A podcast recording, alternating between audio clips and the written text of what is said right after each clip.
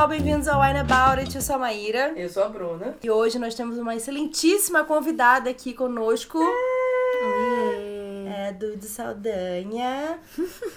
Dude, fala um pouco de você. Oi, gente. Se apresente. Eu sou a Dudes, eu sou publicitária, ilustradora, Twitteira. twitteira. Twitteira. Na verdade, é a minha nomes. profissão real. é o que eu realmente deveria receber dinheiro pra fazer. É isso, seu nome. eu E já recebeu Cruz. dinheiro pra fazer também, Já graças a recebi Deus. dinheiro pra twittar, graças a Deus, gente, esse momento chegou. eu tenho uma newsletter que chama Dudes versus Baixo Astral, que é um dos melhores nomes que eu já inventei pra alguma Eu coisa acho que eu um faço em toda a minha vida. Eu acho que eu deveria chamar a Dudes pra dar. A Dudes deveria dar nome pro Wine About It, né? Porque- Mas o Wine About It é maravilhoso. Mas é muito gringo. Eu também sou podcaster agora. É verdade. Fala Eu um pouco tenho sobre o. Scalicast, que é um podcast sobre livros também, com minha melhor amiga Paloma. Aí, Podosfera Literária, caralho. Podosfera Literária, com pessoas não brancas, graças a Yes. Deus. Menos a Paloma, que infelizmente é branca. Eu Mas, já ia falar, mas pera, mas a, gente, a gente perdoa, né? Tá tem uma bem. cota, né, amiga? Sempre tem que ter. Exatamente. E em breve, Penale Dudes aí, que é o meu podcast. Aê! Ícone. Eu amei Deus. o nome também. é bom. Dudes é o melhor nome. Muito bom e criado. Você quer nome pra Fica algum aqui, projeto? fica aqui o meu agradecimento, inclusive, porque esse nome, quem deu foi o Caco, do POC de Cultura. Olha. Ícone também, ícone também, Pocket de Cultura. Não foi, não fui eu. Mas enfim, é isso. Como vocês puderam perceber, eu faço muitas coisas na Na internet. internet, Dude está aí na É um internet grande para ícone na internet. Se você está na internet e não conhece tudo, você está na internet errada. Seria modesta e diria que não, mas na verdade é assim. Além de Paloma branca, nosso vinho também é branco. eu, acho, eu acho que os únicos brancos que, que Dudes tolera é Paloma e esse vinho, no caso. Exatamente. Porque hoje vamos beber um Sauvignon Blanc. Vinho blanc. É um reservado. Eu gosto é, bastante de Concha Sauvignon Toro. A gente Concha bebe Toro. muito Concha Toro aqui, né? Sim. Mas agora esse é o nosso, o quê? Segundo vinho só dessa temporada, porque a gente tomou dois episódios aí de... de... Desculpa, não é vinho quente, é quentão, né? Se eu falar vinho quente, Maíra vai jogar Sim, eu vou quebrar a garrafa na cabeça dela. Esse aqui é de 2018 mesmo, gente. Porque é isso aí. Chileno, com chileno. Chileno. Mas é muito gostoso. Eu gente. acho que o Chile tinha que patrocinar a gente, cara. O Chile. O Chile. O Chile. O aí país, o país Chile. Vocês estão achando que não? Aguardem aí. Terceira ou quarta temporada de Wine About It. Vem aí. O, o departamento de turismo do Chile vai patrocinar essa porra. Vamos. Vamos brindar então, Um amigas. brinde a Dudes. É importante falar, que eu acho que a gente não começou a falar, O tema. sobre o que que é o nosso podcast, né? A gente tá aqui falando pra caramba. Gente, eu posso fazer um parênteses? Eu achei que esse barulho de brinde era efeito sonoro. No Não, começo é era, mas depois não. Eu achei incrível esse microfone, então. Porque, É, porra, não, mas é, é taças fica de cristal. direitinho. Teiça By de Bruna cristal. Miranda. Teiças. É, Taças. o nosso episódio de hoje a gente vai conversar sobre uma coisa que todas nós somos muito apaixonadas, que é literatura de não ficção. E aí acho que inclui tanto livros de não ficção, no caso, tipo, temas específicos, como livros de memórias também, né? Que são- Memórias, biografias, autobiografias, qualquer coisa que não engloba É. ficção. Que não é sempre que a gente fala sobre isso aqui. O Wine About It É. sempre lê livros de ficção e comenta das histórias. É, Dudes e Maíra, escritoras de ficção publicadas. É, é, eu também, eu isso. também sou escritora É. de não ficção publicada. Olha só. Olha essa é verdade, só. Capitolina É, também, né? Capitolina. Né? meio, É. vários meios digitais também. Verdade. Faz vários posts aí, várias guest posts em vários sites. Eu tô muito gringa. Enfim, o livro do Trevor Noah, eu acho que é um bom Sim. lugar pra começar a falar sobre memórias, vai. Eu tô ansiosa pra te falar Eu acho que o livro do Trevor Noah foi legal, que ele fez um ciclo exatamente nesse triângulo que somos Exatamente, nós. exatamente. Porque é. foi batendo numa quina e passando, né, pra outra, assim. Quem começou isso? Foi eu? Você, Foi você começou com essa doença. Eu não sei porquê, mas eu acho que foi você, mãe. Sério? Eu não sei porquê. Não, amiga, acho que foi você que me apresentou. Não, acho que foi eu mesmo. Acho que você tinha começado a ler, Não, você é, ainda não tinha é. Terminado quando você me indicou. Isso, eu acho que foi isso mesmo. Aí Maíra, devoradora de audiobooks, terminou É. antes de Lutz terminar, provavelmente. Não, acho que tu chegou a terminar e eu comecei. O que, o que ela não terminou e eu passei na frente foi o Minha História, né? Da, Foi, da Michelle Ah, Obama. é. é. Mas é, a gente fala. Isso. A gente é. fala dele. Vamos Mas acho que a gente então pode com... compartilhar sobre o Trevor Noah, Born a Crime. É a autobiografia dele, que é, na verdade, é autobiografia, né? Memórias mesmo. É, muito é, difícil. memórias, é é. Hoje em dia alguém- memórias mesmo. Fala o pitch desse livro que foi onde você me pegou, Dudes? Porque Então. você falou sobre o título do livro e por que que tinha esse título e é sensacional. Pra quem não fala inglês, Born a Crime é nascido um crime. Um crime. É, nascido um crime, é. Então, pra quem tá ouvindo isso e não conhece o Trevor Noah, ele é um Comediante. um comediante e apresentador do Daily Show. E ele é sul-africano. Ele nasceu na África do Sul num período em que ser birracial era um crime, porque pessoas brancas não podiam se relacionar com pessoas negras. A época do apartheid. Então, ele literalmente nasceu de um crime. O pai dele era alemão, Holandês. holandês, Não, suíço, gente. suíço. Bom, ele era um gringo branco. Branco e branco. loiro. É, ele era europeu branco, e branco. loiro, ninguém se importa. É. E a mãe dele era africana e assim, muito por muito tempo ele passou a vida escondido assim, ou andando de mãos dadas na rua com mulheres que tinham a pele mais clara que que a mãe dele, que fossem menos retintas. Porque se as pessoas vissem ele Do lado da mãe. do lado da mãe, eles iam achar, eles iam saber assim na mesma hora que ele não era filho de duas pessoas negras. Ele... É, não, e literalmente ele podia ser tirado da família dele, né? Sim. Porque Exato, é. quando a gente fala em apartheid hoje em dia, é, eu acho que muitas pessoas pensam numa coisa quase metafórica. Elas não entendem que era uma forma, era uma lei baseada no racismo que deixava as pessoas é, fisicamente separadas, né? Então, assim, existia um bairro, é. né? Onde as pessoas negras moravam e onde as pessoas brancas moravam. Então, assim, ele não podia, no caso, sendo birracial, morar no bairro das pessoas negras. Ele morava no bairro das pessoas que chamavam de é, melanger, né? As pessoas são as misturadas, É, são as né? pessoas misturadas, é, são as É. pessoas com a pele menos retinta. Menos retinta, é. Que já estavam lá por algum motivo, É, assim. é. Essa região na África, inclusive, ainda, na África do Sul ainda existe, é o Soweto, que é um dos lugares mais perigosos da África do Sul. Eu não sei muito bem porquê, ainda não pesquisei direitinho a história do, desse bairro. O que mais eu posso dizer sobre esse livro, além de que ele é simplesmente maravilhoso? ele foi muito importante pra mim, porque ele fala muito sobre pessoas birraciais. Uhum. E sobre você ser uma pessoa negra que não é retinta. E sobre você ser mestiço e ter a sua ancestralidade negada. Então, tem um determinado capítulo que foi o que me pegou mais, assim, que é quando ele fala que as pessoas, ah, as pessoas birraciais, elas não- realmente não sabem de onde elas vieram, né? É uma coisa que acontece muito com os birraciais aqui no Brasil, que a gente basicamente tem uma parte inteira da nossa árvore genealógica esquecida, né? Porque ou a gente, tipo, não, não se reconhece tanto assim na, na nossa ancestralidade branca, digamos assim. É, ou a gente simplesmente não sabe porque o nosso sobrenome veio de senhores da Casa Grande. Sim. assim. E ele fala muito sobre isso. Ele também fala bastante sobre como é ser uma criança na época do apartheid, né? Porque as pessoas, quando elas pensam no apartheid, elas pensam, tipo, nas- nos adultos e tem aquelas fotos do, do- dos ônibus, que são clássicas, bebedouros, enfim. E as pessoas, elas esquecem que, assim, existiam crianças vivendo o apartheid, né? O Trevor, ele, ele fala, ele conta a história dele muito bem. Dá pra ver que ele nasceu pra contar a história. Narrando a própria história é uma experiência, assim, sabe? É, um dos melhores audiobooks que eu já ouvi. É a nossa geração contando uma história de uma vez que a gente não teve aqui no Brasil. É, o, o apartheid foi de 1948 a 27 de abril de 1994. Ui, quase. Então, aí, são quase 50 anos de, É, de é. segregação racial na África. Racial. É, e você pega duas gerações inteiras. Duas sabe? gerações inteiras. Consumidas pelo apartheid. Então. Exato. Essa coisa da escrita dele, da forma como ele conta, é muito interessante, porque como ele é um comediante, Uhum. ele tá falando de forma muito leve. E daqui a pouco ele te dá um soco na barriga que você não sabe onde é que veio. Porque ele tá falando assim. Tem o Fusca da minha mãe, eu odiava o Fusca da minha mãe. Ai, o Fusca da minha mãe, ele quebrava toda vez, kkk, era um saco. E eu odeio o Fusca da minha mãe, porque graças ao Fusca da minha mãe, ela se casou com um cara que deu um tiro na cabeça dela. tipo, literalmente. Aí você, literalmente, aí você fica. KK, sabe? E aí ele vai contar a história da mãe dele, com o relacionamento abusivo dela e lá lá lá. Então, assim, ele tá, tipo, claro, com um certo humor, contando as coisas e tal, mas ele fala de coisas pesadas, assim. E muito do olhar dele de criança de não entender o que tava acontecendo. A mãe dele correr, a avó dele esconder ele embaixo da cama, porque tinha, né, os vigias lá que, Exato, que é. contavam, né? Que Ele não podiam- podia brincar na rua, né? É. Eles falavam, ah, vamos fazer um muro aqui na casa, Trevor, fica Sim. aqui aqui na casa. É, não brinca lá é. fora. E ele queria Não brincar com as crianças. E as crianças na rua achavam que ele era branco. Sim, né? Porque ele tinha a pele muito mais clara e assim, porque ele foi criado com a mãe dele, ele tinha muito mais contato com a cultura sul-africana, né? Então sim. ele, ele tinha o dialeto dele, que era o. o.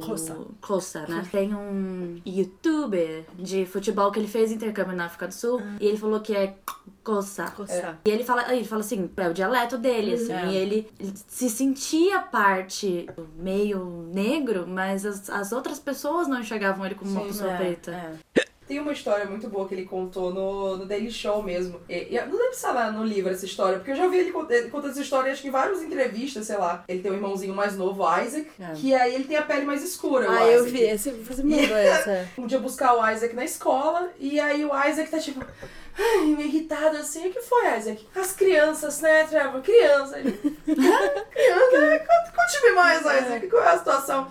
É porque eu tava aqui falando com meu amigo, meu amigo me chamou pra fazer não sei o quê. Eu falei, não, meu irmão vem me buscar. Quem é meu irmão? E aí você chegou e eu apontei pra você. Ele falou, como que ele pode ser seu irmão se ele é branco? Eu falei, Ai, meu Deus do céu. Aí ele, ele falando que, eu, falando pro Isaac, ai meu Deus, e agora? Como é que eu vou explicar isso? Ai, Isaac, e aí? O que, que, você, que, que você fez? Ele com medo de ter que ter uma conversa sobre, sobre racismo e tudo mais com o irmão. Ele, eu, eu fui explicar pro meu amigo que é o seguinte: as pessoas são como chocolate. Às vezes você tem o chocolate, o dark chocolate, que é um chocolate meio amargo. Às vezes você tem white chocolate, de chocolate branco. E às vezes você tem uma galera no meio ali. Punchline, né? Assim, o negócio é que é tudo Nestlé. It's all Nestlé. É. Ai, eu acho que não tá no livro essa história. É, Eita, ele é tipo, perfeita. assim, É muito esse bom. All Nestlé. Eu me peguei assim, eu acho que a coisa da história dele também. Acho que nem dá pra falar que é uma autobiografia dele também, porque é muita história da mãe dele, né? ele tá Muito, falando. é, muito. É uma mulher sobre ela, né? Ele tá contando a história dela e da vida de como ela era uma mulher, tipo, que desafiava tudo, que ela não queria ficar presa à família dela. E que ele falou assim: eu acho que ela pegou de propósito. Ela falou: qual é o homem mais branco que eu vou achar aqui? e eu vou ter um filho com ele. Aí, legal, é com ele mesmo que eu vou ter. Sabe? E aí ela foi morar no bairro onde, tipo, Meu sonho é conhecer a mãe dele. não, a, a Patricia, né? Ela, tipo, uma mulher incrível. E falando que quando eles pularam da, da van De van movimento. movimento. E ela falou, corre! Sabe? Porque eles estavam numa situação de perigo, assim, ele não sabia nada que estava acontecendo. Sim. Ela mandou correr, eu corri. Então é muito. É fascinante, assim, né? Você, você vê os olhos que ele vê essa mulher que ele admira, né? De Sim, ter é. sido criado por ela e de todos os dialetos que ele aprendeu a falar também por causa dela, né? Porque ela fala vários dialetos lá. Pra mim foi muito impactante, assim, ler, ouvir também o audiobook dele. E aí eu fiquei meio tipo, nossa, eu quero ouvir outras histórias assim, sabe? Eu quero ouvir mais outros Sim, é. livros e tal. E inclusive acabei pegando outras histórias também, outros é, livros de não ficção, memórias pra ler, porque foi uma experiência muito incrível. Dudes, o, o livro do Trevor Noah foi o primeiro Memórias, assim, que você leu ou você já lia vários outros? Era isso que eu ia perguntar pra vocês. Ih, Qual foi o caralho. primeiro livro de não ficção que vocês leram? Assim, Nossa, no, de não ficção. no meu caso, Nossa. eu lembro muito bem qual foi. Não, não ficção foi uma coisa que eu sempre li. Inclusive, eu leio ficção porque eu lia muita não ficção. Então, assim, quando eu era pequenininha, eu estudava numa escola religiosa que, assim como todas as escolas religiosas na década de 90, ela tinha dinheiro suficiente pra ter uma biblioteca gigantesca, porque ela era caríssima. E eu lia muitos livros sobre o Egito Antigo. Então, eram muitos livros sobre história do Egito Antigo. Então, eu, foi assim que eu comecei a minha vida na literatura. Comecei lendo rios, assim, de livros sobre o Egito Antigo. E aí teve uma vez que a bibliotecária ficou indignada. Falou assim, você é uma criança, sabe? Você tem oito anos, você precisa ler alguma coisa de criança. Então, pra cada livro do Egito Antigo que você pegar, eu vou te dar um livro de histórias pra você ler. e aí foi assim que eu peguei emprestado um livro sobre mumificação Ah, e o primeiro livro de Desventuras em Série. o primeiro livro de ficção que eu li foi Desventuras em Série. E, Nossa. mas o primeiro livro de, de não ficção, memórias que eu li, foi o Binge, do Tyler Oakley.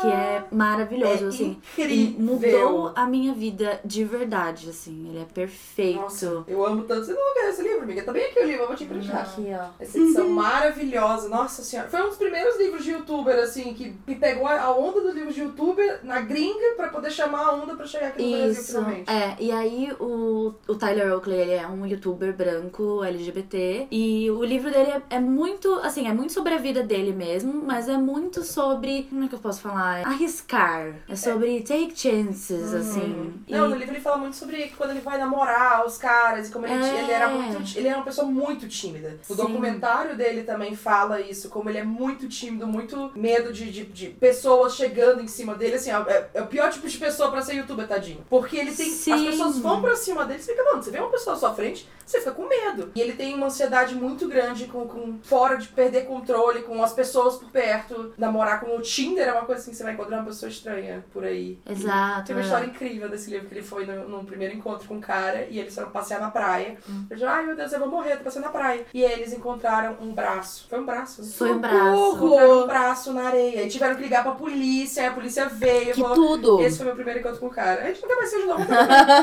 Só que ao mesmo tempo ele é muito. é, Ele tem muita vontade de compartilhar essas experiências, Sim. né? E é exatamente por isso que ele é youtuber. E aí, tipo, tem umas partes que ele fala sobre umas polêmicas da vida dele. Tem umas partes muito legais que ele fala sobre como é trabalhar com o Google, por exemplo. Eu lembro que na época eu tava, assim, muito pensando no, no meio da publicidade e tal. E esse livro, ele foi, assim, incrível. Eu tenho uma tradição. Todo, todo começo de ano eu leio releio dois livros. Bind é um deles.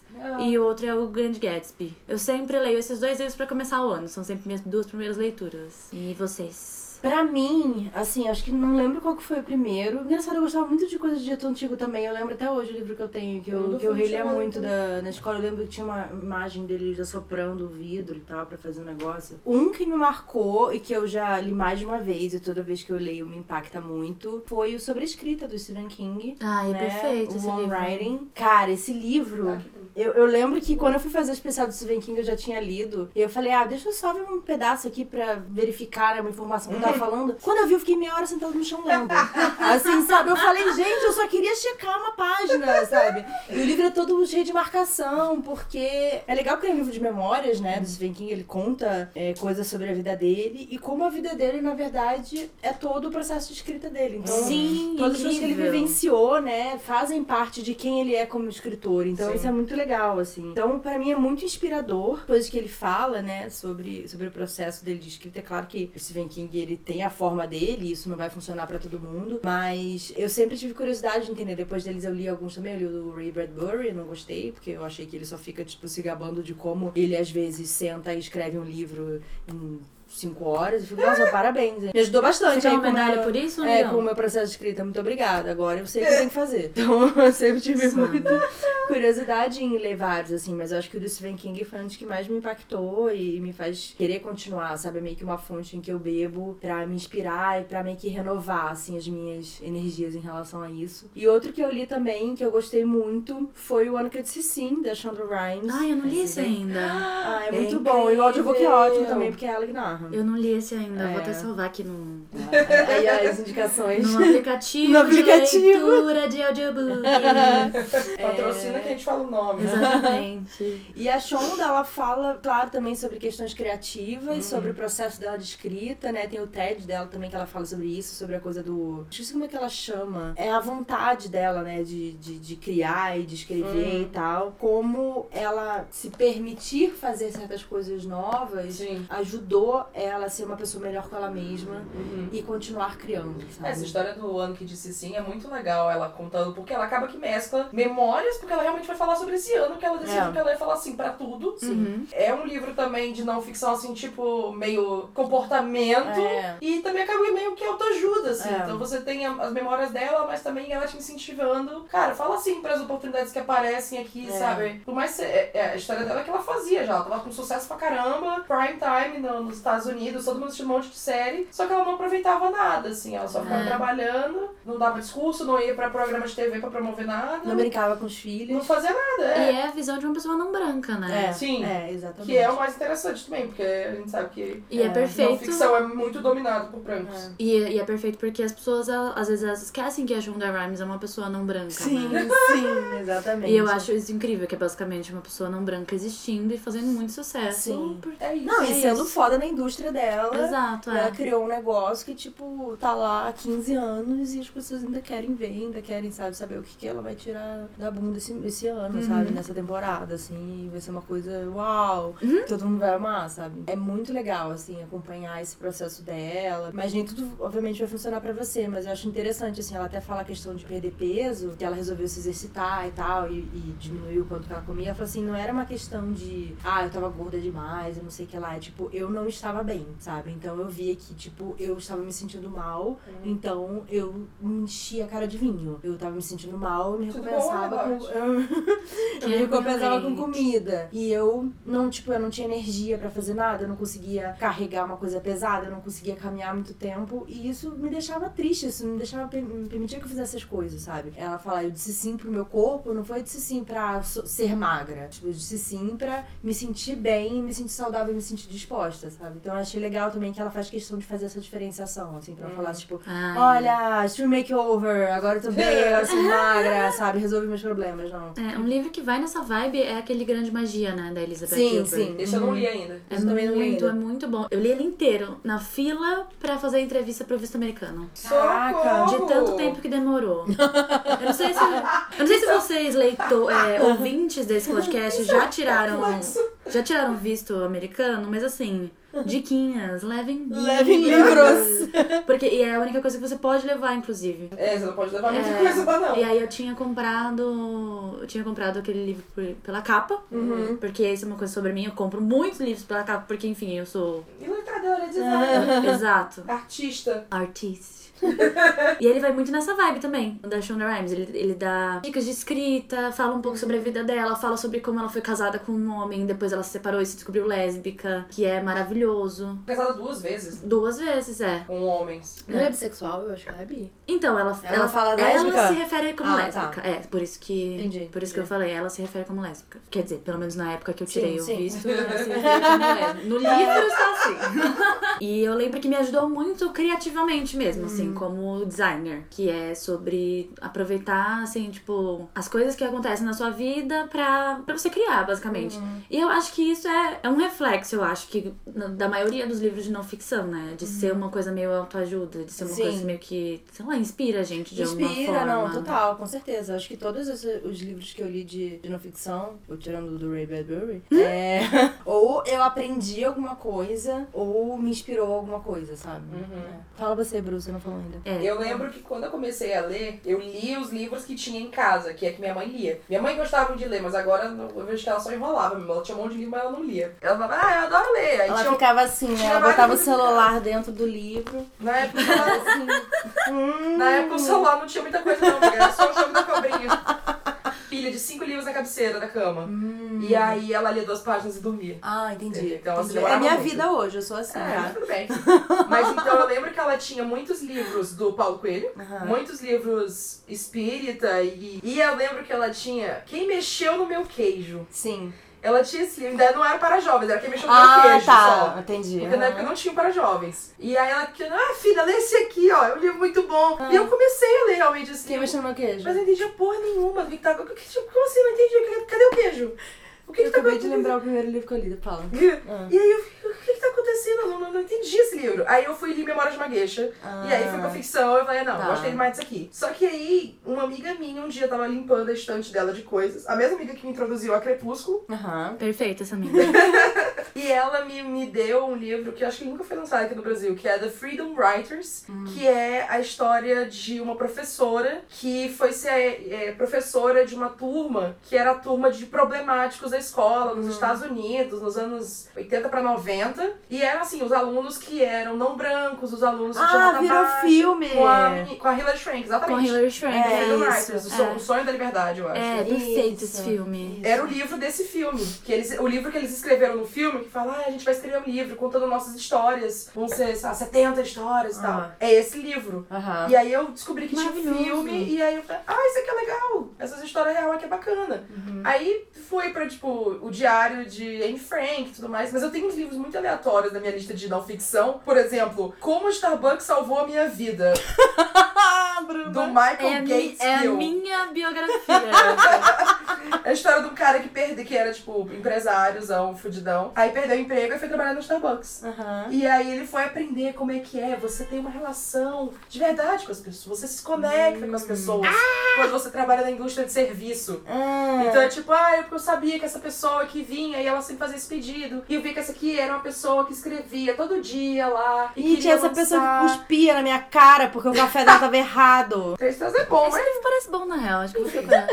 Ele foi lançado no Brasil, amiga. Foi? Foi? Foi lançado no. Brasil. Sabe, li, fui lendo outras coisas. Eu li o livro da história da Starbucks. Eu falei, ah, esse negócio de Starbucks é legal. Amiga, você é muito empreendedora. Eu li Starbucks. Hum. E aí li o, o Discurso do Rei. E fui embora. O Discurso do Rei é um livro? O Discurso do Rei é um Pois é, livro, não é muito legal. Caralho. Foi escrito pelo filho do, do fonoaudiólogo Ah. e um outro cara que como de, de biografia e tal. Foi escrito Eu juntos. adoro essas Eu tenho de, eu de realeza. Tudo. Talvez eu tenha, Realeza eu procuro. britânica. Hum. Mas eu acabou que a minha tendência foi eu ir pra, pra ler coisas sobre empresa mesmo, que eu gostei. Tipo, Sim. Sim. do Starbucks. Ai, então eu tenho, sei amiga, você é lá. muito empreendedora. Vários- A, a Bruna é empreendedora subversiva. tenho uma- Empreendedorismo para subversivos. Isso aí foi uma recome- a recomendação de uma amiga minha, mas eu falei, tem Ah. certeza? Não sei, mas vou ler. Uma hora eu vou ler. Eu tenho duas prateleiras de não ficção, uma é só mais, tipo, autobiografias, a biografias, memórias, e a outra é mais, tipo, o poder do hábito, a história do Twitter. História da Amazon tem A história da também. Amazon, a- o Star livro dos caras da Wars. Pixar. Então são coisas mais assim, e em breve livro vai estar aí. Aquelas. Ah. Gostou desse boost de autoconfiança? Gostei, gostei. Perfeita. Eu lembrei, uma Bruna falou, tá falando do Fazer Tempe- Tempestade de Copo d'Água, eu lembrei, acho que qual foi o mais antigo que eu tenho lembrança, que eu tinha 13 anos, e aí eu, até os 13 anos, eu morei no Rio de Janeiro, né? E aí minha mãe resolveu se mudar pra Florianópolis, ou seja, em plena pré-adolescência, e aí a gente se mudou pra Floripa, aí minha mãe me deu o livrinho chamado Não Faça Tempestade num Copo d'Água para Adolescentes. Ai, não acredito!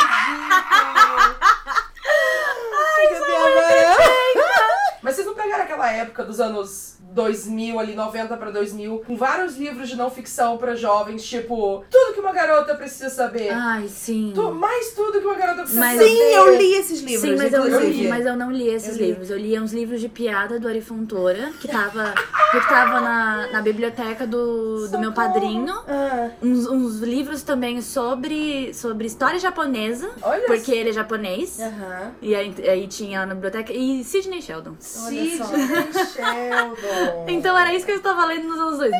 E, e livros de contabilidade também. De Nossa, Eu- Depois fala de mim. O meu pai, o meu pai é contador. e aí ele tinha esse do quem mexeu no meu queijo, ele tinha aquele pai rico, pai pobre, Nossa, minha mãe ama esses de... filho rico, filho vencedor. É, tipo, pais, meu pai, não sei o quê. É, filhos É. de não sei quem enriquecem juntos. Sim! Gente, tem todo muito um bom. de não ficção, de, de enriquecer, rico, É. pobre, futuro. E eu sabe? também É lia muito- muitos livros espíritas também. Eu li O Nosso Lar muito cedo, por causa da minha mãe. Eu era uma, cri- uma pequena subver- subversiva, né? Aquariana.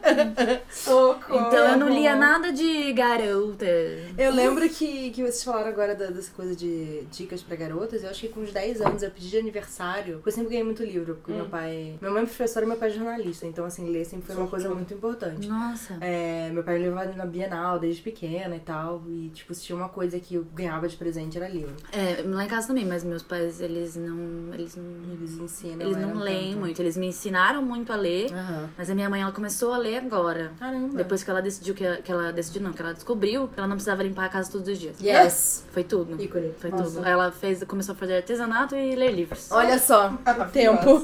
e aí eu lembro que eu pedi, porque todas as minhas amigas tinham, minhas amigas brancas da, da escola tinham, é, guia de etiqueta para garotas. Ah, não. E ele ensinava como você botar o garfo, Não. como você usar o guardanapo, como não sei o que. lá. E eu li aquilo todinho. Eu, inclusive, acho que de todas as minhas amigas, eu fui a única que leu tudo, porque elas só ficavam com o livrinho e não liam. E eu, tipo, não, vou aprender isso aqui, eu vou ser que nem, que nem elas.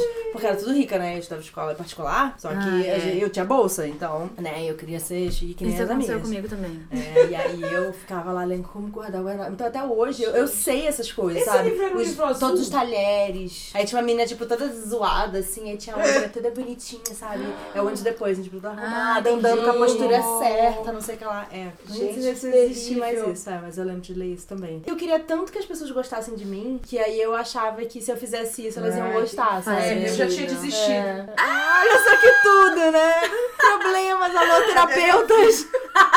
Alô, psicóloga. Oi, se você é terapeuta, manda uma DM. Eu acho que se algum dia minha terapeuta ouvir o podcast e ver o tanto de coisa que eu já falei, que ela é terapeuta. A minha terapeuta tem um podcast. Olha só. Olha, eu quero. Fica aqui a divulgação, chama Espelhos, gente. É Ai, muito que legal. tudo. É ela e o outro terapeuta da clínica. Vou Eles falam sobre link. psicologia, é muito legal. Ai, que maneiro. Eu vou, eu vou passar pra Que vocês. moderno.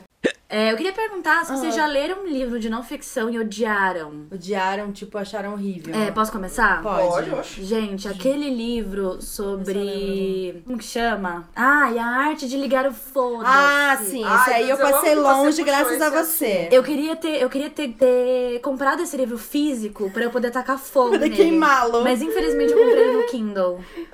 É horrível, horrível, muito branco. Mas assim, Muito branco. é, tem dois momentos muito maravilhosos brancofóbicos em cada temporada. Na, na primeira temporada foi a Sol, tipo, ah, cadê os branquinhos? É, agora vai ser adulto muito branco. mas assim, eu sou uma pessoa Que até tolera branco. É, eu até tenho amigos Até que bebe vinho. Eu até bebo vinho branco. É, eu, eu tento ver, assim, o lado positivo de todos os livros. Uhum. E assim, a maioria dos livros de pessoas brancas que eu já li eram pessoas brancas que a experiência delas não, não ia diferir tanto se fosse uma experiência de uma pessoa preta. Tá. Então, por exemplo, sobre a escrita, o próprio livro do Tyler Oakley, é, vários, enfim, vários outros livros de pessoas brancas que eu já li. Só que este livro, especificamente, Tem um filtro, né? Eu tenho, eu tenho informações pra dar sobre esse livro também. por favor. Que é o seguinte, eu também fui ler esse livro, porque eu falei, bom, vou fazer minha pesquisa aqui, né? Eu peguei pra Aí ler fudeu. E, aí ela não falou assim, pra ninguém, olha só essa denúncia. Eu não, eu não queria infectar mais pessoas com curiosidade, né, de ler esse negócio, porque se a coisa é ruim eu não falo. Mas aí, é, peguei pra ler, eu comecei a ler, aí eu falei, bom, parece com qualquer outro livro de, tipo, negócios e dicas de vida, só que tem palavrão a cada linha, sabe? Tem, tipo, você quer fazer um negócio? Então faça essa porra. Você quer dar- fazer sucesso? Então tenha a porra de sucesso. Falei, Qual a tá. necessidade de tanto... É, então, aí eu falei, gente, é só mais um livro que fala as mesmas coisas, só que bota um monte de palavrão. Aí eu fiquei revoltada com isso, só que fiz minha pesquisa, fui atrás desse cara. Falei, quem é esse filho da puta? Esse cara é perfeito! Fui atrás desse Gente, cara. wait for it. Eu sei exatamente o que você vai falar. Não, acho que não. Eu vi uma entrevista dele com a Marie Forleo, que é uma branca muito maravilhosa. Não, não é isso, mas é igualmente maravilhoso que eu tenho pra falar, então. A Marie Forleo faz várias entrevistas, é uma mulher muito foda na, na internet. E ela fez uma entrevista com esse cara. Eu falei, bom, vou assistir pra passar raiva. Eu vendo o vídeo. Pior que. E eu não faço muito isso, é muito difícil eu fazer isso. É, eu faço isso. Quando eu fui ver a entrevista dele, o cara é muito sensatozinho, sabe? Ele fala umas coisas, eu falei, cara, por que, que você fez isso? Ghostwriter. Por que, que você fez escrever? Não, pior que ele escreveu mesmo essa merda. Ele falando, tipo, não, que eu escrevi assim, assim, assim, assim, assim, assim. E dava pra ver que realmente ele tinha escrito aquele porra. Só que ele era sensato, ele tava falando umas coisas inteligentes ali, a Marie tava tratando ele com respeito, porque sabia que o cara sabia do que ele tava falando. Eu falei, o que, que aconteceu? O que que tá acontecendo? Há uns tempos atrás, eu não sei se foi antes ou depois da Copa de 2014, saiu um texto de um gringo que morou no Brasil Lembro. que falava sobre como a gente se odiava e como a gente não tinha que se odiar porque nós éramos um povo maravilhoso. É ele, é esse cara. Olha ele só. morou no Brasil um tempão e aí ele escreveu esse texto. É, Eu lembro de, de já ser uma pessoa mais woke e saber que esse, que esse texto faltava mil recortes. Sim, sim. E aí veio esse livro, e assim, pra não dizer, eu, eu, eu acho que eu dei uma estrela pra esse livro no Goodreads. Eu nunca dei uma estrela pra nenhum livro no Goodreads. Nossa. É porque dificilmente eu leio livro ruim. Mas é porque eu. Boas recomendações, Mas é né? porque É. eu confio nos meus amigos, é isso.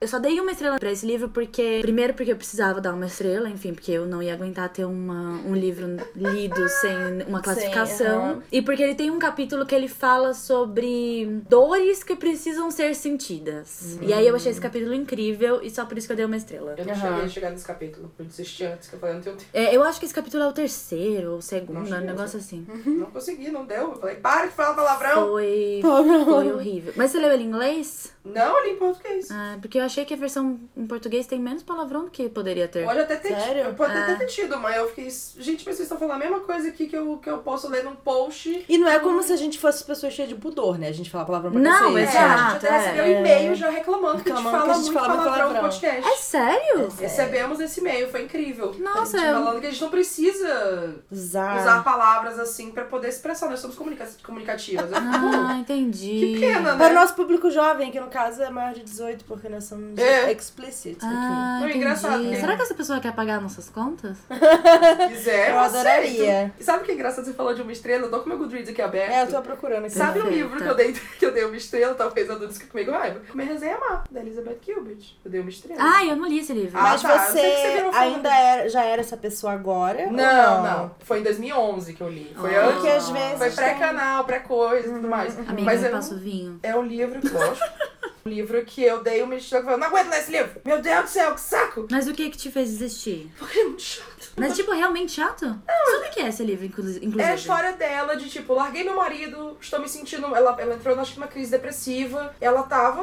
Ela teve muitos Ela problemas. tava teve querendo se pânico. encontrar, sabe? É, assim, ela, ela saiu do relacionamento que ela sentia que não tinha nada. Aí ela entrou em outro relacionamento que também ela não sentiu nada. Ela falou: Bom, eu vou comer rezar e amar. Eu vou passar quatro meses na Itália, quatro meses na. Eu quero dizer Índia. Índia. É, acho Índia. é Índia. quatro meses na Tailândia. Que era justamente comer, rezar e amar. E aí, é, ela foi pra Tailândia porque ela conheceu um, um, um guru, uma coisa lá, e falou: Ó, daqui a um ano você vai voltar e tal. E aí ela montou a vida dela nisso. E é realmente a história dela. Só que quando eu comecei a ler, eu falei: Meu Deus, que saco! Eu não saí da Itália ainda. Eu- mas eu acho que tem isso de. E eu acho que não ficção às vezes é muito isso. Você tem momentos pra você ler aquilo. Com certeza. Sim. Eu acho que é que nem você ouvir, sei lá, um conselho tipo, Dudes, você tem que ter paciência com você mesmo, sabe? Às vezes você demora pra entender as coisas.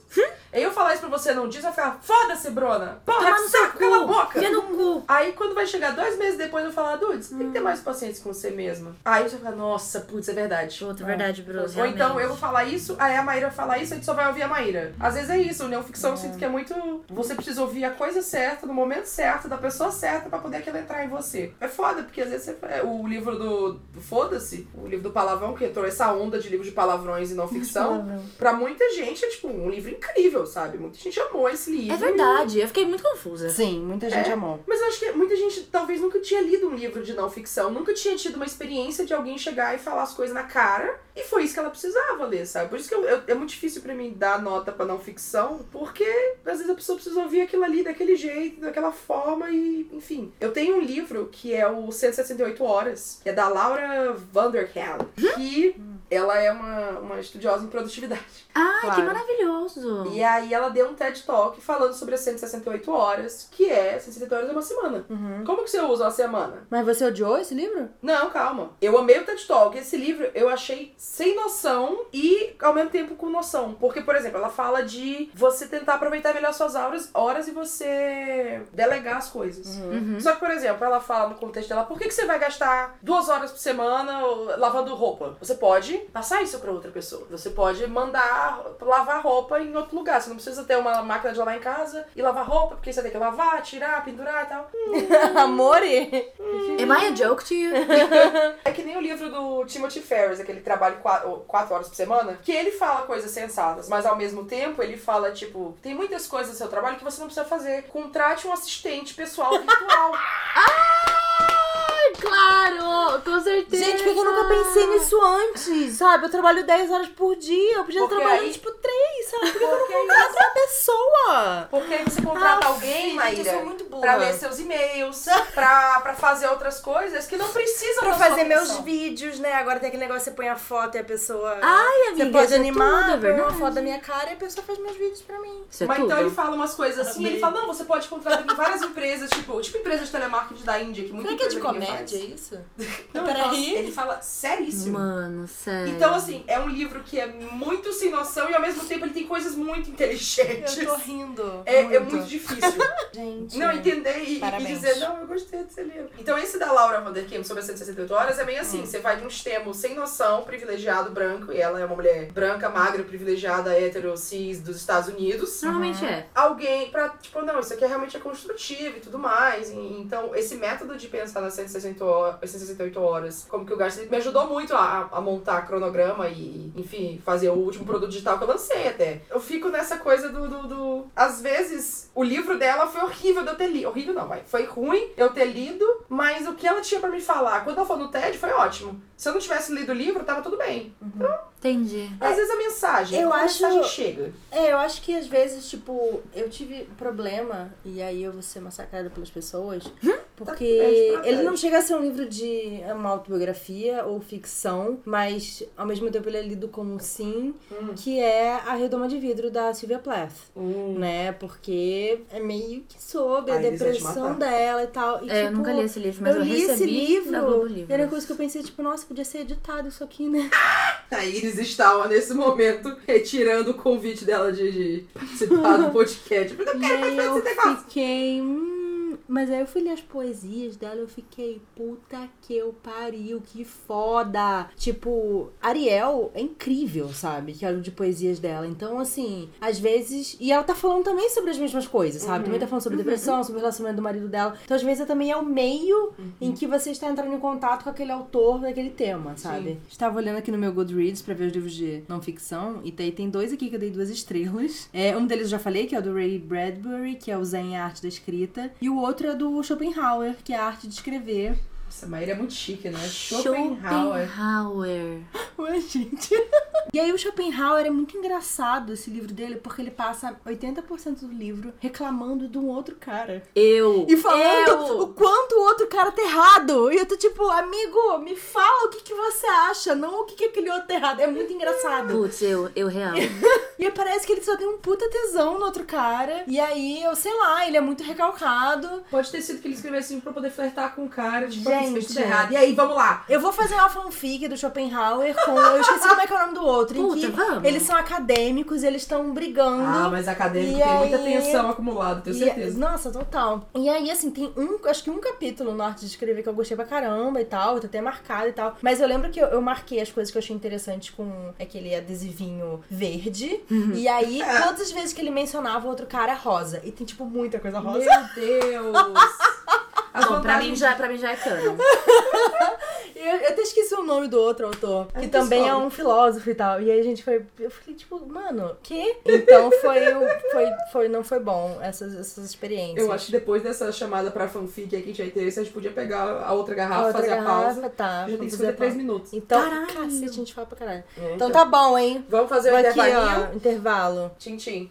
Voltando aqui, agora a gente trocou de, de bebida, a gente já tá com coisa branca, né? Infelizmente, mas estamos agora com Lambrusco. Lambrusco. Lambrusco del Miglia, é Italiane. italiano. É um vino frizza bianco amabile. Sei lá que diabo que é amabile. Eu faço ideia do que quer dizer. Ah, é um vinho branco frisante suave. Então, Tintim. Comentário sobre o primeiro vinho, vai. A gente não comentou muito assim. O que que você achou? Eu achei, Gente, eu amei o achei bem primeiro vinho. gostoso. Escolhi Eu amei bem, então. real, assim. Eu gosto muito do Sauvignon Blanc, pra mim, acho que Uhum. da- das uvas brancas, pra mim, é minha favorita. Eu achava que era Chardonnay, mas acho que o Sauvignon Blanc é ele que desce mais gostoso. Uhum. Vinho chileno, assim, pra mim, acho que é sempre Não, uma é, boa o Chile é tudo. né? Chile é tudo no O vinho, no é futebol, ele é tudo. É tudo. Gente, assistam o campeonato chileno de futebol, é perfeito. O vinho que eu mais tomo é o chileno, provavelmente. É, É. o vinho que eu mais tomo. É que é acessível também. E... É, então, e é muito bom. Gostoso. É. Alô, Chile! Alô, Vamos Chile. Alô, governo do Chile. Alô, Itamaraty. Alô, Departamento de Turismo do Chile. Vocês estão achando que eu tô brincando? Eu não tô brincando, eu tô brincando. Gente, a gente vai fazer isso acontecer. Alô, Vocês país estão Chile. achando? E aí o Lambrusco... Lambrusco, ele é, ele é um frisantezinho, então ele é meio quase que um espumante, ele é bem gostosinho. Eu gosto muito desse Lambrusco aqui de Emília. Hum, muito gostosinho. Gostosinho mesmo. Ele é um pouquinho mais doce, né? Ele é bem docinho, eu acho. É. Eu amei, eu gosto Ele é muito de bem vinho docinho. doce. Prodotto em Itália. eu amo meu italiano. Ai, gente, se eu achar um vinho muito legal na Bélgica, um, um, Pelo vinho, eu vou amor de trazer Deus. pra Faça o vocês. favor, pelo amor de Deus. Sei. você vem tomar com a gente. O que vocês mais gostam num livro de, de não ficção? Tipo, qual que é a parada pra você que é mais maneiro? O- Pra eu pegar um livro de ficção, assim, são várias coisas. Eu falei muito na minha newsletter sobre livros de não ficção. Tipo, a gente, às vezes, a gente tem uma pessoa que a gente olha e a gente admira, mas a gente não sabe quem é essa pessoa. Uhum. Então, ultimamente, eu tenho, tenho lido muitos livros que me ajudam a entender melhor as pessoas que eu admiro, assim. Então, é isso, basicamente. Eu gosto de pegar livros de não ficção que vão me ajudar a entender melhor as pessoas que eu gosto, assim. Então, é isso que eu tenho procurado. Mas, no geral, é mais sobre entender pessoas que são muito, assim, famosas, sabe? Pessoas que são estão muito no imaginário das pessoas. E aí eu sempre acabo me surpreendendo com uma parte ou outra do livro, assim. É, eu acho que tem uma parte isso que a Dulce falou de entender as pessoas, sabe? A última não ficção que eu li foi o Naturally Ten, que é do Ten Friends de Queer Ah, Eye, do Queer Ah. que é o livro de memórias dele. Eu preciso ler o do caramba ainda. Foi O você que é falou, legal. né, Bru? Caramba, é difícil difícil, é bem pesado, mas é muito legal, porque ele fala sobre como ele já foi uma pessoa Abusiva, que gerou um relacionamento né? abusivo. É, Eu falei, caraca. que é muito importante isso, inclusive. É, então, e você imagina, tipo, a pessoa que passou esse momento com ele ouvindo isso, falei, e a questão dele, do nada, ele tá aqui sendo um, um, um cara curtindo, festa, fazendo um Uhum. reality show na MTV, e aí recebe a notícia de que ele tem um filho de não sei quantos anos, e ele tá devendo, sei lá, milhares de dólares em, em pensão, e ele não sabia, e do nada ele tá com um filho. Ele teve um filho com a melhor amiga dele na escola, e ela tem um outro filho, só que ela não consegue cuidar de todos os filhos que ela tem, e aí ele se apaixona pelo menino, e ele, eu quero adotar esse menino. E aí do nada ele tem dois filhos Uhum. crescidos. Então, enfim, a história dele é muito interessante. Eu acho que isso que a Dudes falou, de trazer a pessoa do imaginário, pegar a Shonda Rhimes, por exemplo, que é, nossa, a Shonda Rhimes, trazer essas pessoas para situações do dia a dia, explicar isso. O, o Ten, ele fala sobre como ele tem essa coisa que ele falou na, na, na série várias vezes de, ah, se você tem um parceiro, um companheiro, uma coisa, é, você quer fazer o esforço pra mostrar pra ele que você se valoriza e valoriza estar com ele, porque você faz esforço pra estar com ele, mesmo que seja em casa. E antes ele falava isso, eu falava, ai, nossa, mas sabe, a pessoa tem que gostar, não importa como. E aí no livro ele explicou várias situações assim, eu, ah, entendi. Eu acho que essa coisa do entender as pessoas é. Também vale muito pra mim. Maíra tá tirando a roupa. Não precisava anunciar isso para o público.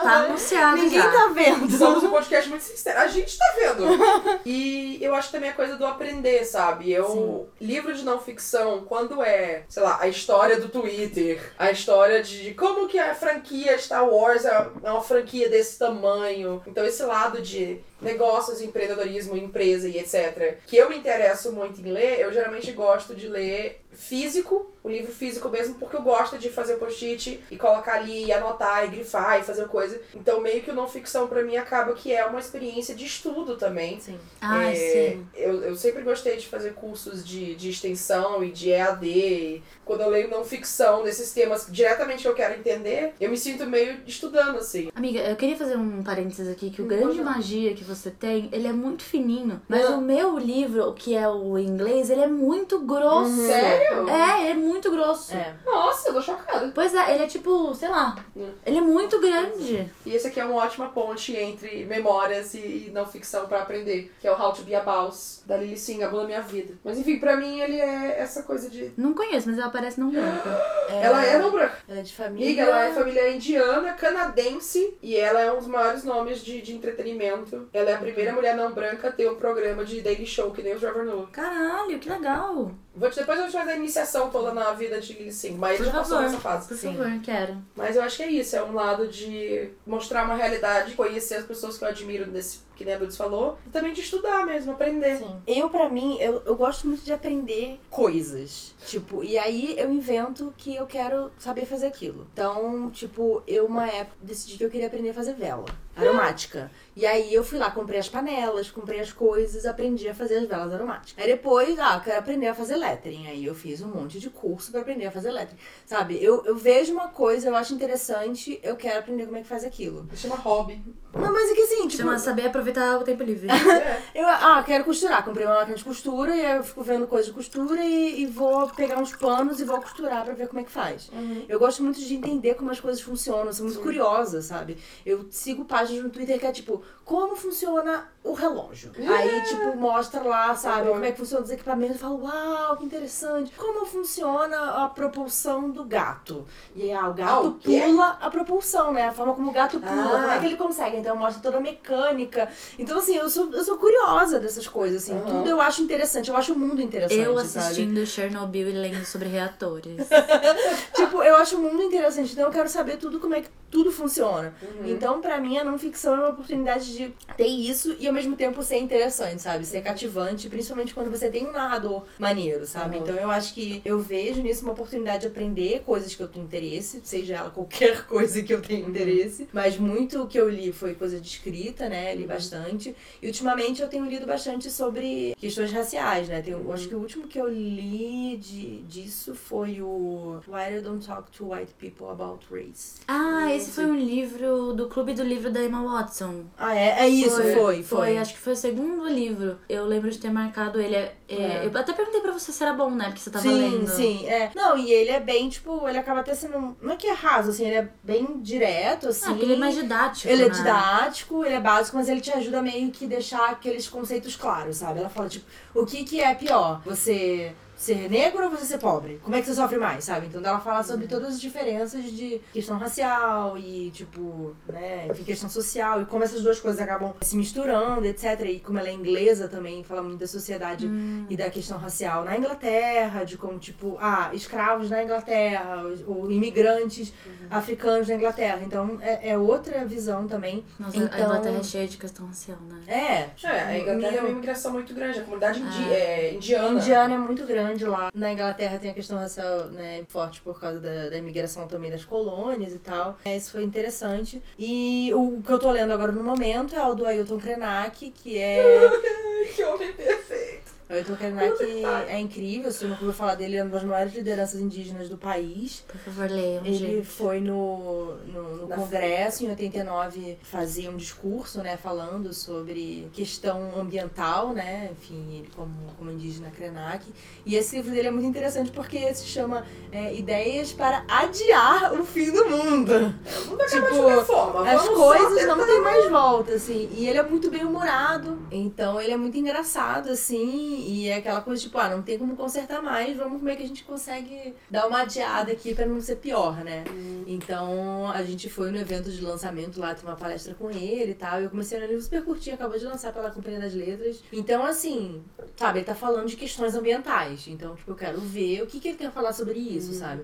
Acho que é a mesma coisa do quem tem medo do feminismo negro da Jamila, sabe? O que, que a Jamila quer falar sobre isso e tal. E o livro da Michelle Obama, quando eu li, foi uma coisa, tipo, Tá, eu sei mais ou menos quem que é Michelle Obama, uhum. mas quem que é Michelle Obama? Exato. É porque ela é um exemplo de pessoa que, assim, sempre teve a história lá contada, mas por outras pessoas. É, exato. Que é justamente a coisa do chamar, de, chamar minha história, eu achei muito bom. Sim, é, sim. Esse seu título em português, em inglês ficou Becoming, né? Becoming, é, Becoming. Mas, mas ela contando a história, o audiobook também é narrado por ela mesma. Sim. É incrível como é. ela conta a história dela. A história dela é porque, tipo assim, ela não é só a esposa do Obama, sabe?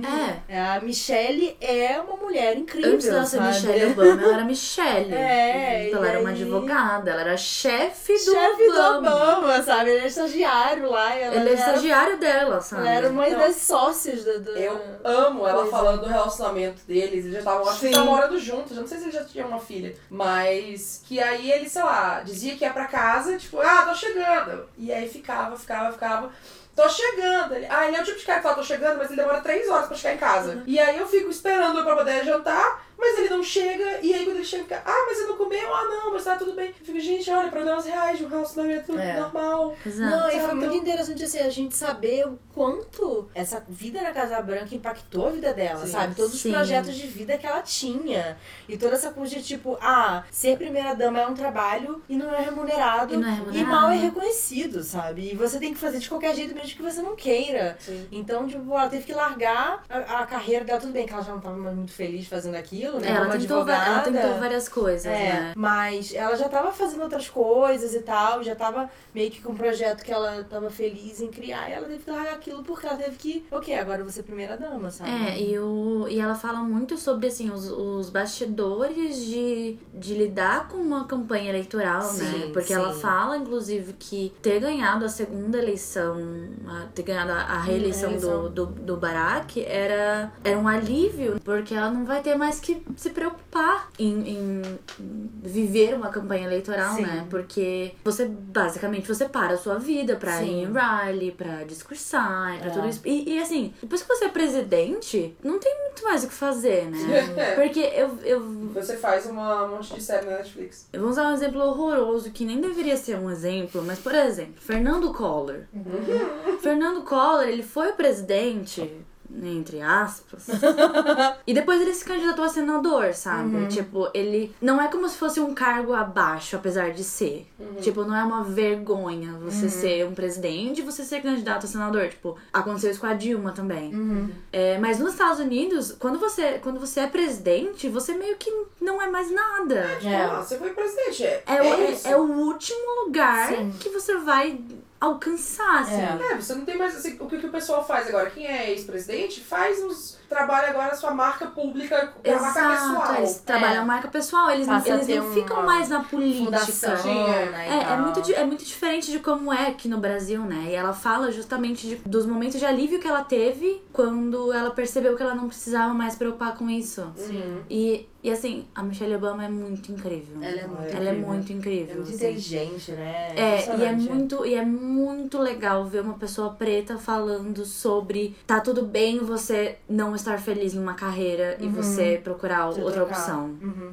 Não, e, e acho que é muito interessante ela falando sobre como ela buscou essa carreira porque ela achava que ela tinha que ser, sabe? Então ela sempre é a excelência. Tipo, meus pais sacrificaram tudo para que eu e meu irmão tivéssemos educação. Então eu preciso ser a melhor de tudo. Então ela vai fazer Yale, ela vai fazer advocacia, ela vai trabalhar numa melhor. é, de advocacia. de advocacia de Chicago e não sei o que. E ela, tipo, ela tá odiando cada momento daquilo. Exato. Mas ela precisa honrar todo o sacrifício que os pais dela tiveram, sabe? Então, até pra ela assumir e falar, tá, não é isso que eu quero, é muito interessante, assim, sabe? Ver tipo, processo dela, O processo né? dela. É, Isso é uma dinâmica que acontece em muitas famílias, ainda mais Uhum. famílias em que a, a pessoa essa, é a primeira da, da família a ir pra faculdade. Vai pra faculdade, Ou pra, sei lá, exato. ter uma carreira, uma carreira, assim, não só ah, um emprego que eu tô há muito tempo, mas ir construindo dentro É. de uma área. Sim. Então é uma, uma narrativa muito comum. De, nossa, olha, essa história da, da Michelle Obama É. é. uma história parecida com a minha, que fiquei impressionada, no- sabe até a coisa da, da Ivy League, né, das escolas. Tem que ser Harvard, tem que ser Yale, tem que ser É,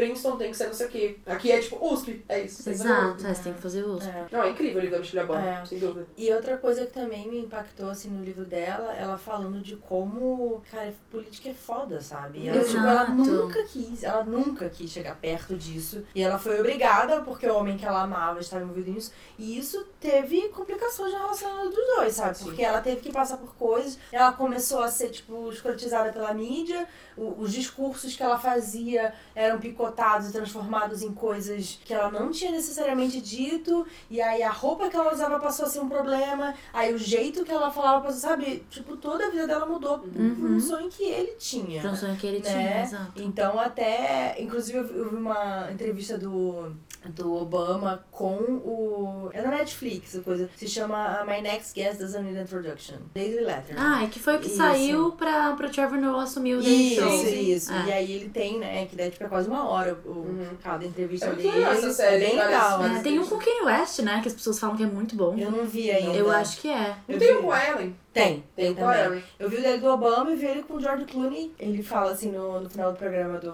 do Obama, tipo, ah, pô, e aí? Existe uma chance de se reeleger, não sei o que lá. Aí ele fala assim, a Michelle não ia deixar. E todo mundo, uau, tipo, Michelle vai ser candidatada. Ele falou assim, não, gente, a Michelle falou que se eu me candidatar, ela se separa de mim. e eu não quero ficar sem minha mulher.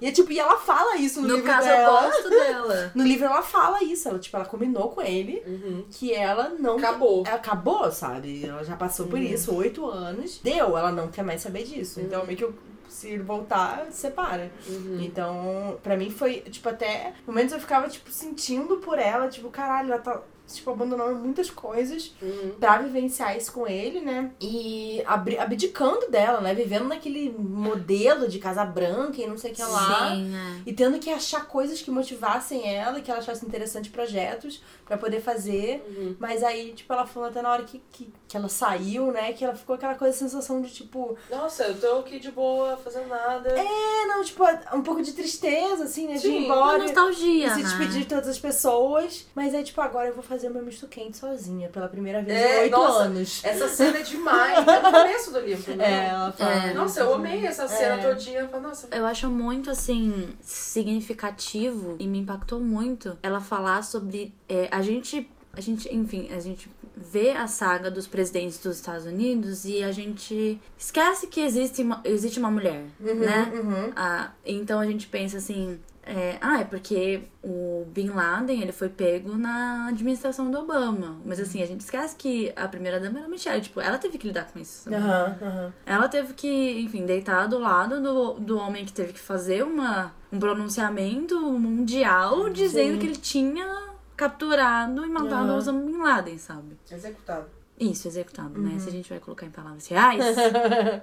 e vamos deixar aqui o disclaimer de que o Bin Laden não foi o único muçulmano que ele executou, não é mesmo? Presidente dos Estados Unidos, né? É, Estados Unidos como um É que todo, tem né? esse negócio também, né? Quando a gente É. para e pensa assim, como você falou, ela tem que deitar do lado desse cara, que não é só o marido dela. Cuida da maior potência econômica no, no, no mundo dos Estados Unidos. E aí tem vezes que ele vai fazer decisões no trabalho que vão afetar milhões e milhões É, de de pessoas, pessoas. E que ela não concorda, ou que ela vê que as consequências são absurdas. E ela fica, porra, e aí? O presidente, ele não toma todas as decisões do país Sim. sozinho, sabe? Exato, é. É, então, assim, não adianta você querer fazer mil coisas e, tipo, se o Congresso não aprovar, É, as não pessoas existe. esquecem muito disso, né? Que, a, que a, de certa forma, o trabalho do presidente ele é muito menor que o trabalho de um, Sim. O de Congresso um, inteiro. de um congresso inteiro. É, é tipo, ah, tipo, não é só pra gente falar assim, guerra, sabe? Quero guerra. É. Ou tipo, acabou a guerra, gente, acabou, sabe? Não. Não é assim Existe funciona, toda uma aprovação e tal. Então ela falando de tipo até como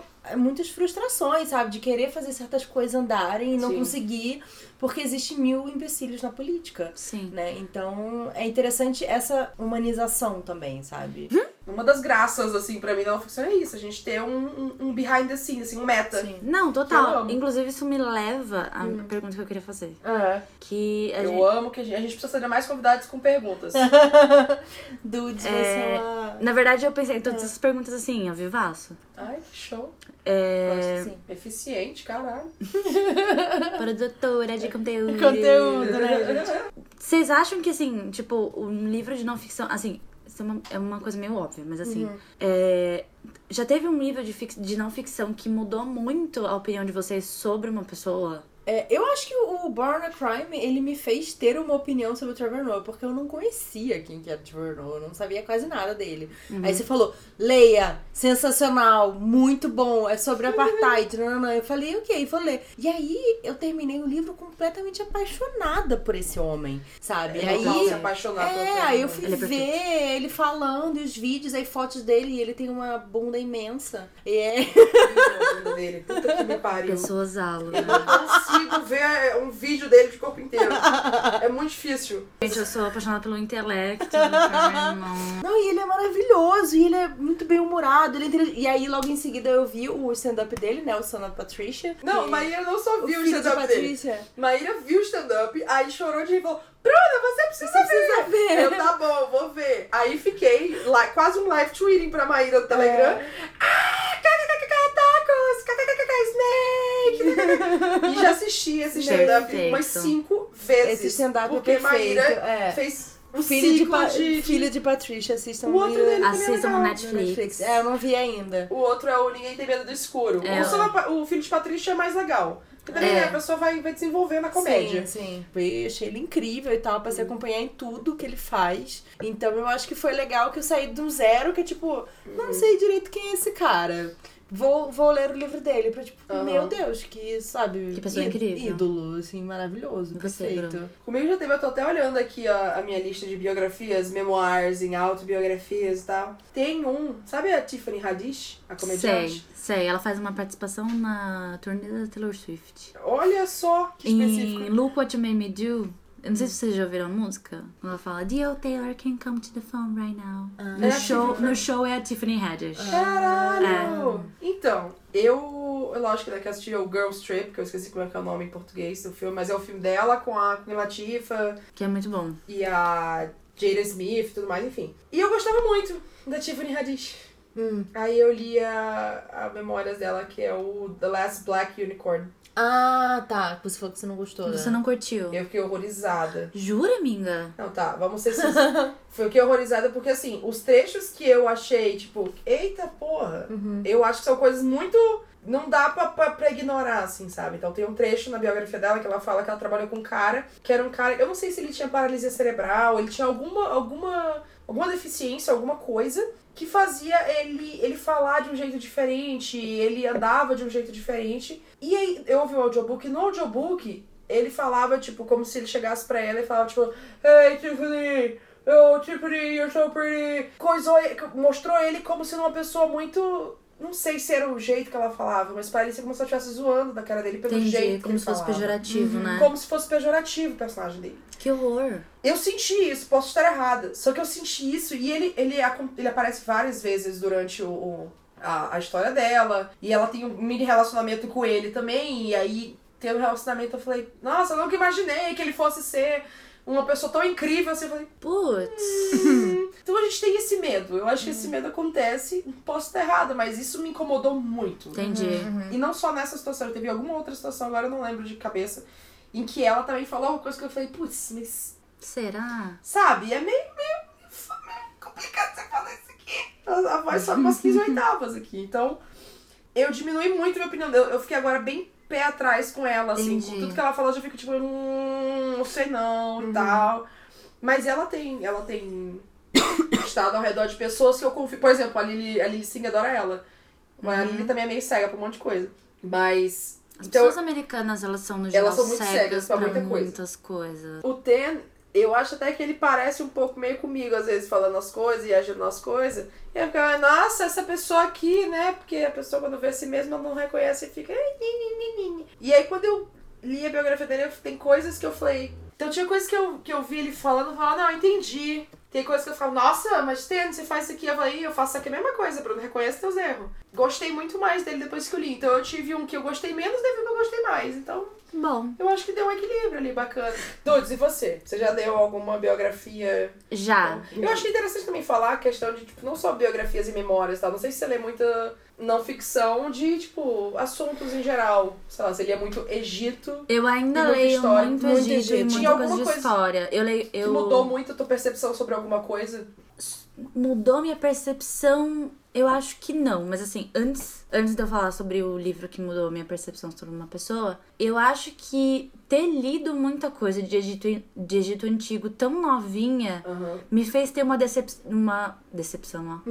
Pode ser também. Uma percepção diferente sobre religião. Hum, entendi. Porque, assim, os, o, nós somos um país laico em, Em tese, teoria, né? Em tese. Em tese? Como chamar? Catolicismo, cristianismo? É, eu acho que é- cristianismo, acho que é né? cristianismo que fala. A, a grande maioria, enfim, da população ela tem uma religião é, monoteísta. Uhum. E o Egito, ele- os egípcios tinham uma religião politeísta. Então eu acho que ter entrado em contato com esse tipo de coisa tão cedo me fez abrir muito mais a minha cabeça para outros tipos de religião. Legal. Então eu acho que isso foi muito legal, assim, ainda mais estando num, num colégio religioso. É, isso me fez pensar que não que as pessoas, enfim, que acreditam em Deus estão erradas, mas que elas não são as únicas certas. Sim, outras possibilidades. Exato, existem outras possibilidades. E, e, que- Yeah. e tudo bem você acreditar em Sim. qualquer uma das possibilidades. Enfim, isso aí é um problema seu. Sim. É, então foi muito importante pra mim saber que existiam outras possibilidades, inclusive a possibilidade de não acreditar em nenhuma delas. Assim, respondendo a minha própria pergunta, eu acho que o livro que mudou a minha percepção sobre uma pessoa é o livro que eu tô muito ansiosa pra falar nesse podcast, que eu vim pensando nele, que é o Se Não É o Que Vai Fazer Você Feliz, Ah, você falou bastante sobre esse da livro. Garazon Eu tô louca pra ler esse livro. que é perfeito. e assim, eu sou. Eu cresci no ABC. Enfim, eu nasci no ABC, morei no Nordeste, depois voltei pro ABC. Eu sou, assim, filha de Santista, então eu sempre estive muito em contato com Santos, então eu sempre fui muito fanzoca de Charlie Brown. E assim, o livro da Garazon me fez perceber, não que por trás de um homem existe uma grande mulher, porque esse é um clichê horroroso, né? Sim. É, um clichê horroroso de que a mulher tem que fazer todo o trabalho pro homem só ser Uhum, enaltecido. glórias, É, mas no sentido de quem era aquela pessoa que a gente via como Grazon, assim, quem era efetivamente a Graziella. Uhum. E aí isso me fez pensar muito mais sobre quem, quem são as pessoas que a gente admira, assim. Sim. Ela falava muito sobre como o Chorão era machista, como se é muito, enfim, muito triste ela, quando ela fala que se ele tivesse vivo hoje em dia ele ia perceber o quanto ele era machista e ele teria essa capacidade de mudar. Fala muito sobre lidar com pessoas com, com depressão e com ansiedade, com surtos de raiva, assim, que um surto de raiva ele pode ser decorrente de, sei lá, um abuso de álcool, ele pode ser decorrente de uma depressão, tipo, ele pode ser decorrente de uma doença. Uhum. E esse livro ele mudou muito a minha percepção sobre o chorão mesmo, porque Uhum. assim, ele morreu quando eu tinha o quê, 19 anos, eu acho. Nossa, faz tanto tempo já. Faz tempo. Faz tanto tempo. Faz bastante Caraca. tempo. Eu, ta- eu tava na faculdade, eu lembro isso claramente. Nossa, eu achei Então, que era se eu não tinha tempo. 19, eu tinha uns 20, 21. Eu tava na faculdade ainda. Ele morreu em 2013, né? 2013, olha só, são Não, seis, seis anos. anos. São seis Nossa. anos, então eu tinha 20 anos, eu tava no terceiro ano da faculdade. Assim, eu conheci o Chorão cantor, sabe? Sim. O Chorão que deu um soco no Marcelo Camelo no aeroporto, inclusive representando todos nós. Gente. E assim, faz muito, muito tempo. Sim. E aí, esse livro me fez muito mudar a percepção que eu tinha do Chorão e, a percepção que eu tinha da Grazão. Porque assim, acaba sendo um livro de memórias com, do tempo que ele passou com ela, mas acaba também sendo um livro de memórias dela, tendo que. fazendo um paralelo até. Claro que totalmente não 100%, porque, enfim, a Grazon é uma mulher branca. Fazendo paralelo com a Michelle Obama, de tipo, eh, ajudar o homem que eu amo a realizar o sonho dele e correr atrás das coisas que eu quero. Sim. Tipo, o que, que eu realmente quero fazer? Porque ela ficou um, um tempão sendo empresária do Charlie Brown Jr., mas o que ela gostava mesmo era moda. E assim, tipo, ela tentou diversas vezes de fazer alguma coisa que fosse. é, que fizesse sentido pra ela, assim. É a coisa de ter alguém que a gente sabe quem é, a gente sabe que tá ali, a gente sabe, ah, lógico, Michelle Obama, né? E eu acho que até entre as, as primeiras damas dos Estados Unidos, é, lógico, a gente tem a Hillary e a Michelle são as duas mais. com mais. é, criaram essa identidade, tipo. A primeira dama aqui, ó. Essa moça que fez um monte de coisa. É. Quem foi a primeira dama do, do George Bush? Ninguém lembra, nem do pai, nem do filho, nem A nada. Laura. Laura Bush. Laura Bush, é. Ela tem uma Mas sabe- historinha dela, assim. Não, todas elas têm, lógico, impacto, mas a gente vê que hoje a gente, as mais. A Hillary, porque ela foi construir uma- a carreira dela depois, e a Michelle, porque, enfim. Mas. É, teve todo o de- escândalo do- dos Clinton também. Também, não é? tem esse pequeno detalhe. É. Mas, mas é a coisa de uma pessoa que a gente sabe, a gente conhece, ah, né? É, a gente sabe que Graça do Chorão. existe. Só que quando que ela conta a história dela, né? Exato, é. Quando é que essas mulheres contam a história dela? E ela fala muito disso, assim, que ela teve muita dificuldade de saber quem ela era, assim, até quando o Chorão tava vivo. Tipo, ela tinha muita dificuldade de saber quem ela era quando ela não estava com ele, assim.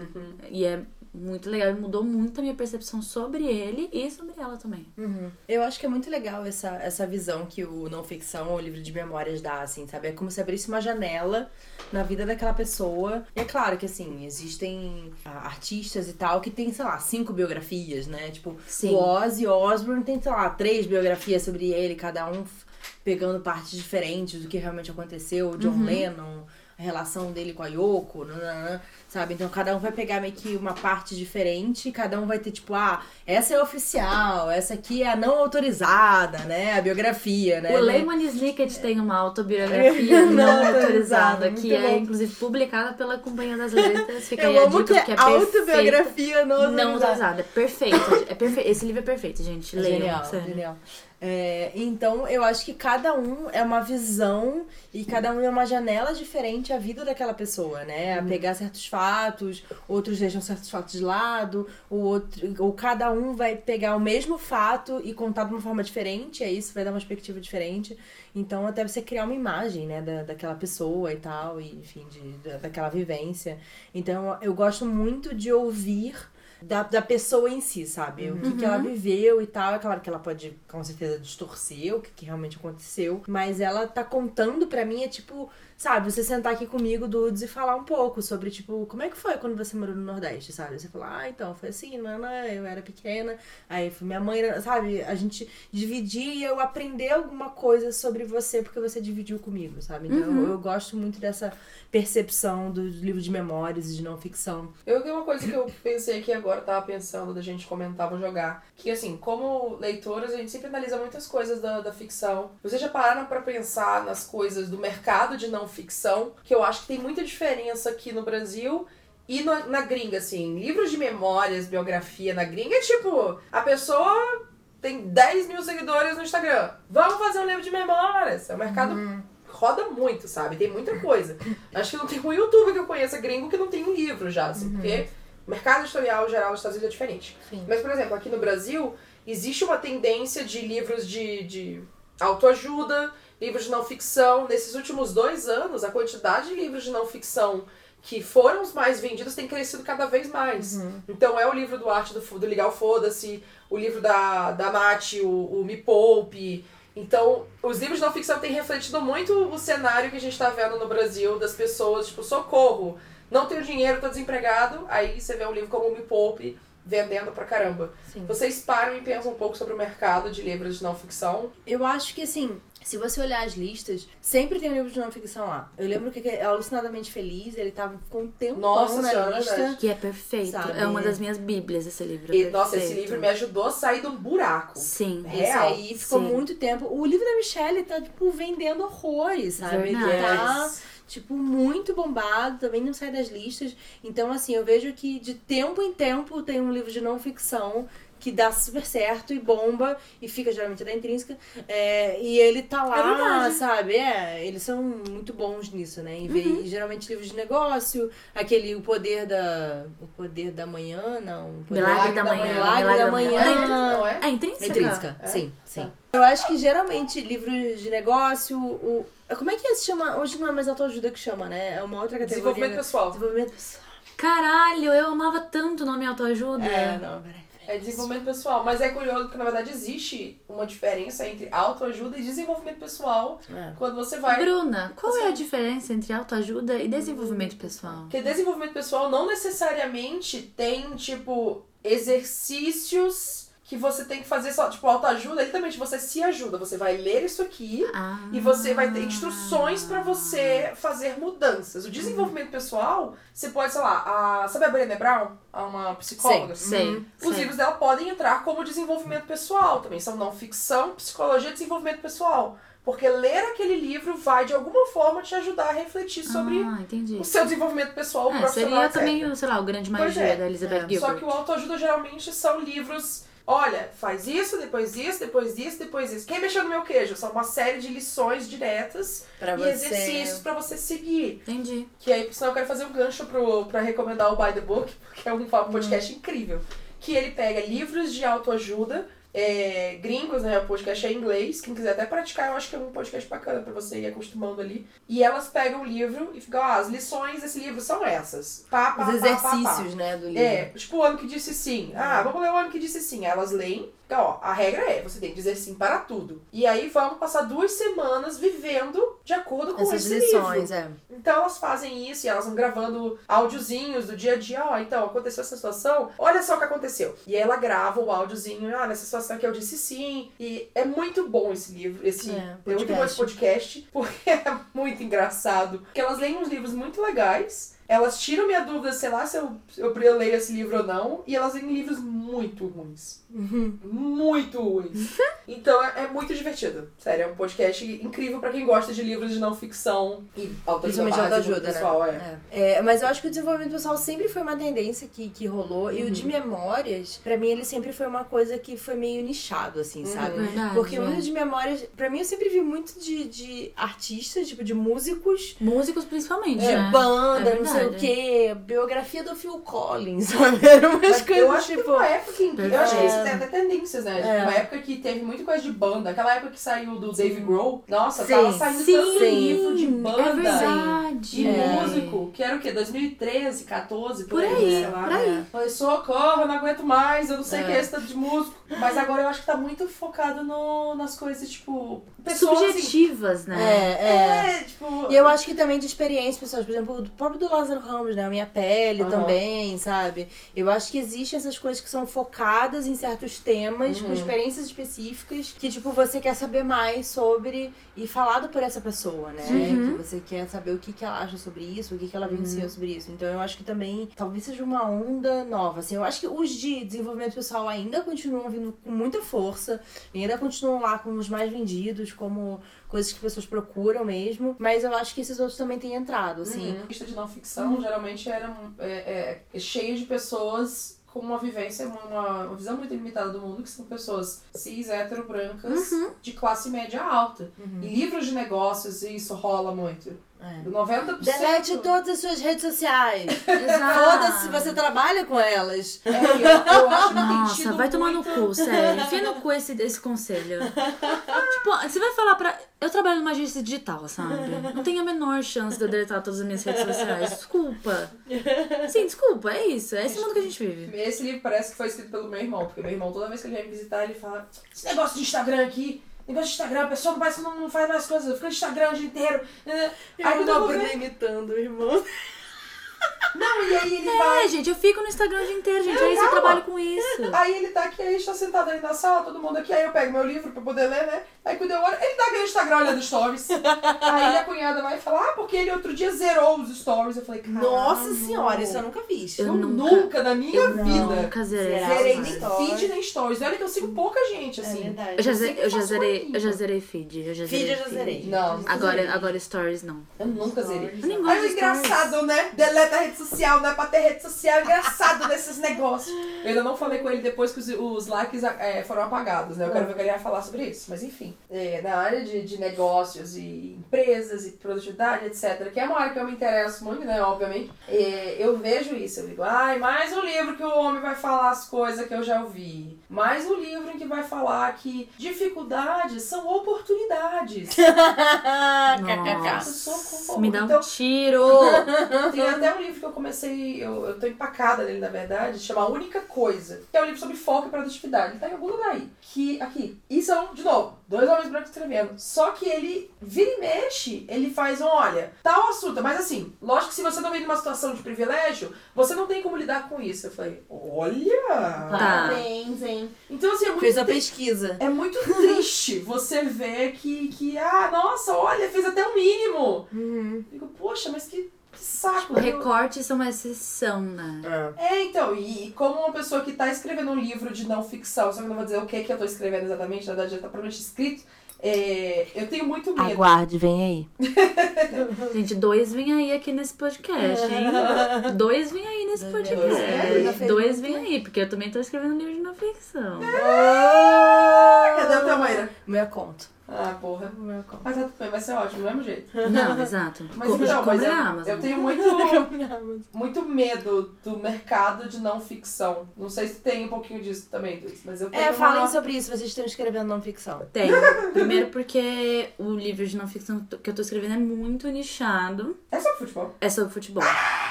Eu amei. É, assim, É tudo que eu quero. Infelizmente eu vou falar isso aqui agora. Tá. Ué, infelizmente, por que, garota? Que é, é Peraí, so- deixa eu fazer um.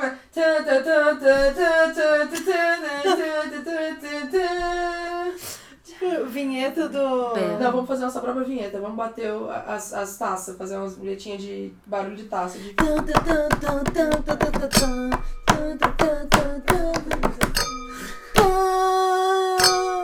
Pronto.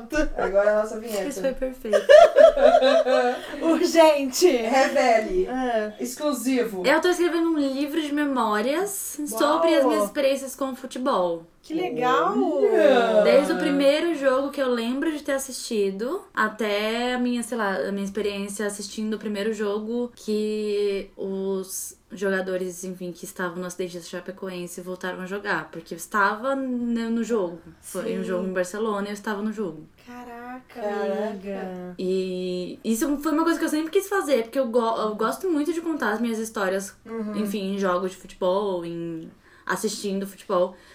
E eu tenho medo, mas por ser uma, um, um, um ambiente muito machista. Sim, sim. E isso é uma coisa que eu tenho medo, enfim, de- até de lançar o meu podcast, assim. Claro que no meu podcast eu vou estar contando histórias sobre, sobre futebol. Tipo, eu vou pegar, sei lá, a máfia do apito, um, democracia corintiana. Eu vou contar essa história como ela aconteceu. Não vai ter exatamente nenhum viés ativista, assim, ou nenhum viés feminino. Vai ser só uma condição de história. Sim. Eu tenho um pouco de medo porque é uma indústria machista, assim. sim. Então eu acho que é mais medo disso do que do livro per se, assim. Uhum. E você, Bru? Eu tenho pavor desse livro. Ué, menina. Ai, mas eu, a, culpa é toda da Tassi. A Tassi me autorizou a dar a culpa toda pra ela, porque É. foi ela que me convenceu. Assim. Se não fosse a Tassi, eu nunca teria falado, eu vou escrever esse livro. Nunca. Nunca teria feito isso porque eu tenho pavor desse livro. Porque pra mim, eu acho que tem. Até mesmo você escrevendo ficção, deve ter isso. A coisa do livro vai estar ali, impresso, imutável, único. E às vezes vai ser, sei lá, a única janela que a pessoa tem pra conhecer o que você faz, o que você é, o que você escreve, o que você qualquer coisa. É, Porque mas não é necessariamente esse, mas pode falar. É, porque na internet você tá aqui, ah, seu canal no YouTube, beleza, você vai ver o vídeo, às vezes a pessoa, ah, esse vídeo é uma merda. Mas, Mas ela ela pode, pode ver ver outro vídeo. outro vídeo. Ou ela é. pode ir Instagram, ou pode ir pro Twitter, ou pode fazer Sim. outra coisa. Às vezes o livro, muita gente, tipo, ah, esse livro. Se a pessoa não gosta desse livro, ela não vai comprar outro livro dessa pessoa. O livro é muito uma coisa definitiva, Sim. né? Exato. sim, que também é um conceito muito, assim, não, não tá muito sentido nosso, sabe? Um livro é um livro, ah, pronto, tá aqui. É. sabe? Mas a gente ainda tem muito esse. eh, carrega muito isso. E num de não ficção, ainda mais do jeito, do assunto que eu tô escrevendo, do jeito que eu tô escrevendo, eu fico. Você vai falar mais sobre o livro ou você vai ficar enrolando? Não, eu não vou falar ainda não. Ela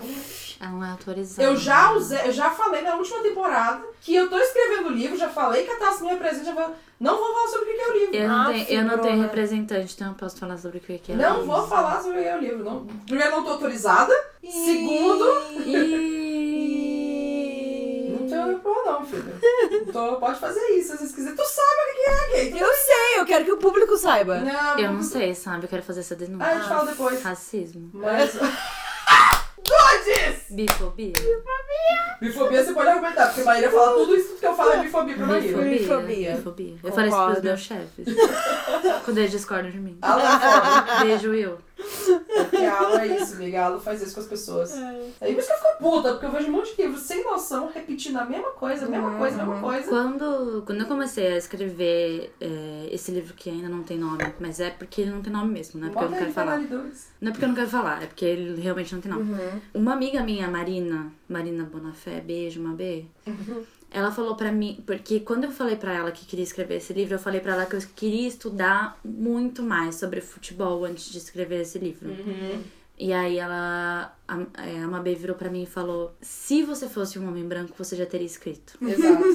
Então é isso que eu te digo. Bela. Se Não, você fosse é um homem real. branco, você já teria escrito esse livro. Não, sem então dúvida. foda-se. Pau no cu de quem não entender, tá É, tudo bem. Mas viu, se eu fosse fazer as coisas pelo padrão do homem branco, tava tudo uma merda. Não, amiga, mas Não. assim, eu acho assim, você escrever, você não vai estar escrevendo sozinha, sabe? Você Sim. tem uma agente, você vai ter uma editora, Exato. sabe? Você vai ter pessoas pra te darem um feedback, pra você pesquisar, sabe? Você tem todo, eh, todo esse conceito, a mesma coisa pra adultos, assim, sabe? Ela sabe muito, você tem muita experiência, muita vivência. Então, assim, você não vai eh, chutar isso no mundo sozinha, fazendo aqui um paralelo com o futebol. Ai, meu Deus céu. Foi sem querer. Mas com certeza será gol. Aquela... Que horror. É isso que acontece com duas garrafas, gente. Vocês estavam com saudade de Maíra assim? Pelo menos eu estou chorando. Eu estou fazendo, Ainda. eu estou fazendo piadas ruins. Mas pera, no último episódio, foi verdade. No último episódio você chorando, chorando, não, Ah, eu não chorando, eu lembro, não gente. Não, acho que não. Eu acho que não, ainda. É. Calma, estamos aqui uns quatro enfim. episódios aqui na temporada. Calma aí, Bola na área, gol. Bora na área não. Não altera o Não placar. altera pra cá, eu já diria Summer Rosa. Eu acho que esse deveria ser o título do livro. Bola na área, não altera. Putz! Eu não sei se eu posso, eu acho que tem direitos autorais nessa música. Enfim. Não altera o placar. Então só bola na É, área. B de bola na área, não pegar. Beijo bola na área.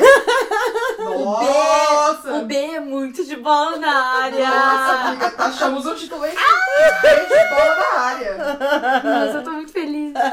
Pronto, tem motivo. Ai, desculpa, gente.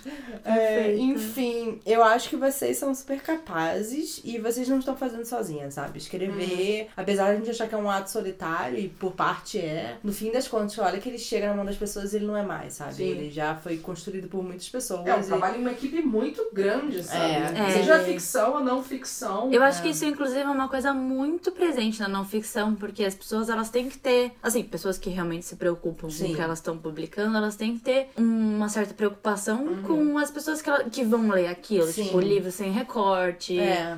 é, seja racial, seja de classe mesmo, porque às vezes um recorte de classe não é necessariamente um recorte racial. Sim. É, eu acho que é, é muito importante, assim, você perceber que um livro de não ficção, ou até mesmo um livro de ficção, ele não é escrito sozinho, né? Sim, sim. E é muitas vezes isso que faz a história ser muito melhor.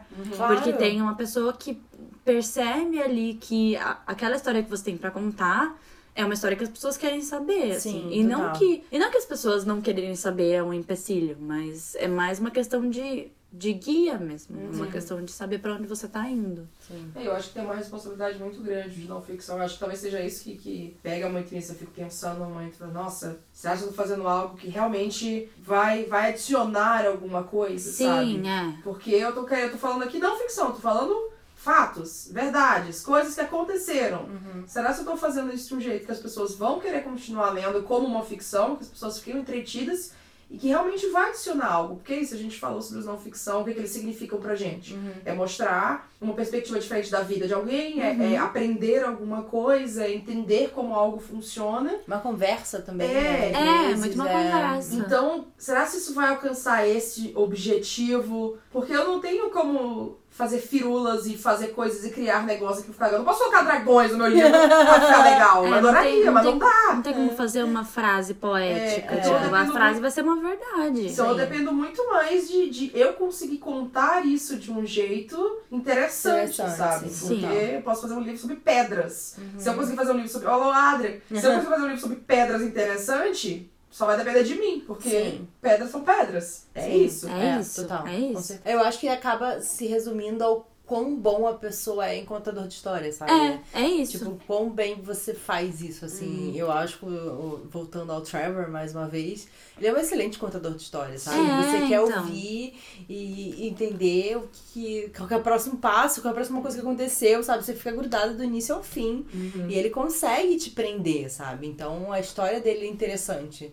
E aí a gente fica pensando também, tá, mas é, será que tem alguma coisa interessante na minha vida que eu poderia escrever, sabe? E às vezes, sim, Sempre tem. Tipo, sempre, Sempre tem. tem, Você tem que sabe, virar aquela vivência. pessoa. Assim, se você que está ouvindo tem uma ideia de um livro de não ficção, sempre tem alguém que vai querer ouvir a sua história. Tipo, seja um amigo seu, seja sua mãe, É. seja uma pessoa que não te conhece. Então eu acho que é isso, assim. É um, um lance de você contar a sua história, de você contar uma coisa, independente de quem. de para quem você tá contando, sabendo que pelo menos uma pessoa vai precisar ouvir aquilo muito. Sim. Uhum. E de quão interessante você consegue fazer aquela história, assim, né? É, e aí é que a Porque- gente fala de um bom editor, né? É, não, e principalmente, eu acho que o Stephen King fala muito isso, assim, de que, tipo, é, você contar uma história você tirar todas as partes, tipo, entediantes, sabe? É você- é claro que a vida do Trevor não é foi o tempo inteiro, uou, aventuras Pulando e coisas bizarras, é, e coisas interessantes. Não, sabe? Teve esses momentos específicos na história dele que você quer saber o que aconteceu. Então, assim, quais que foram esses momentos que são realmente interessantes e que, tipo, você aprendeu alguma coisa com essa experiência, sabe? Uhum. Eu acho que tem são meio que anedotas, assim, sabe, da nossa É. vida. E que se vo- você contar, seu amigo vai ficar tipo, mano, eu não acredito, sabe? Como assim? As pessoas param pra te ouvir contar, sabe? Então eu acho que é meio que isso, assim. E eu acho que ler livros de não ficção, principalmente de memórias, é você parar pra ouvir uma pessoa contar sobre. Sobre, Sobre anedotas da vida É, dela, assim, X sobre a sabe? vida dela, Desde exatamente. coisas pequenas, assim, em vários momentos É. que, que Tipo, definiram a ela vez como que eu levei pessoa. meu pai pro estádio de futebol, ele tinha acabado de sair do infarto e a competição, foi, o- jogo foi pros pênaltis. Meu Deus. E ele quase infartou de novo. E aí eu fiquei, e eu fiquei com medo reais meu pai ter outro infarto. Ainda bem que todo jogo tem uma ambulância à disposição ali do cantinho. É né, isso, gente. Muito obrigada pelo meu meio sobre a. pela, pela área emergencial que vocês têm. Cara, a primeira vez que eu fui no estádio assistir um jogo de futebol foi com um monte de gringo, que foi lá em São Luís. Na coisa que eu fiz intercâmbio, Ah, levei um não. monte de gringo pro Nhozinho Santos. Eu amei o nome. O nome Nhozinho. É Nhozinho, N-H-O-zinho Santos é o nome do Nhozinho. estádio. Nhozinho Perfeito. Santos. Eu só vou te chamar de Nhazinha Que agora, foi- amiga. Tem um estádio em Brasília que chama Nilson Nelson. Foi a final da Copa Estadual do, de Futebol Maranhense. Ah, Motoclube contra Sampaio Correia. A gente a gente acompanha em todos os jogos do Sampaio Correia perfeito. A gente uniforme igual da Bolívia. A gente saiu do estádio. Como é que era o nome do outro time? Motoclube. Motoclube. Motoclube. Motoclube. Motoclube já entrou em falência e saiu umas três vezes. Não, eu sei pra caralho, porque eles vão na Paraíba várias vezes. Exato. Motoclube. A gente foi sair do estádio com esse monte de gringo, tudo louro, branco, rosa, na verdade. Ah. Tudo tinha ido pra Barreirinhas. Sim. A gente demorou, teve que demorar um pouquinho porque a polícia veio pra poder escoltar eles, que tava uma confusão, porque. Gente! Porque eu acho que o Moto ganhou de 3 a 2. É uma putaria. E o final de Moto não gostava de branco? Hã? Não, é Não. porque os times estavam brigando. Era Ah, tipo Corinthians tá. e, e, Ah, e tá. Palmeiras. É clássico saca? do Maranhão. É clássico do Maranhão. Final do estadual maranhense. Final do amiga. estadual. É Eu tipo o final do estadual carioca. É sempre um clássico. Essa Sim, foi sim. a minha Tretas primeira experiência indo pra, pra coisa de futebol. Depois disso, eu só fui aqui no Pacaembu quando o Flamengo tava sem estádio lá no Rio e vinha jogar aqui em São O Paulo. Maracanã tava em reforma. Então foi a segunda vez Eu na minha fui vida no com Maracanã tipo, antes 25 da anos eu fui. reforma. Eu fui no Maracanã ver um Fla-Flu. Nossa. Nossa. Eu vi um Fla-Flu aqui no Pacaembu. Que o Flamengo ganhou de 3x1. Eu dou, eu dou muito azar pro meu time. Eu, a primeira vez que eu fui no Maracanã, eu fui ver Flamengo e Cruzeiro. O Flamengo perdeu de virada. De Porra, 4, Maíra. De 4 a 1 no Cruzeiro! Tu nunca mais vai assistir jogo Eu do não Flamengo. posso ver jogo do Flamengo. Dedê não Eu deixa eu ver o jogo do estrago Amiga, tudo. você é flamenguista, eu não sabia. Sim. Perfeito. Eu queria encerrar aqui. A gente já falou do Trevor Noah, do Born a Crime, falamos do Minha História, falamos de vários livros, mas eu queria que vocês indicassem um livro de não ficção pra alguém. Tá.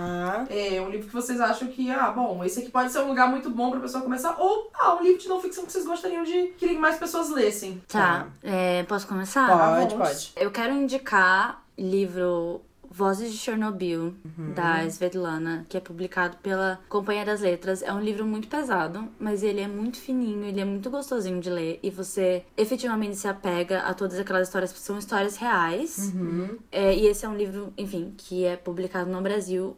E se você souber inglês, eu indi- indico Notes to Self, que é o livro do Conor Franta, que é um youtuber é, americano, mas ele, ele faz parte, assim, de uma um determinado ponto, assim, da literatura em que os, os escritores, eles perceberam que eles não precisam necessariamente escrever prosas. Uhum. Então, esse livro do Connor, ele é basicamente um livro de fotografias que ele tirou ao longo de um determinado tempo, um livro de poemas que ele fez e um livro que tem entradas de diário, assim, digamos assim, de uma viagem que ele fez sozinho.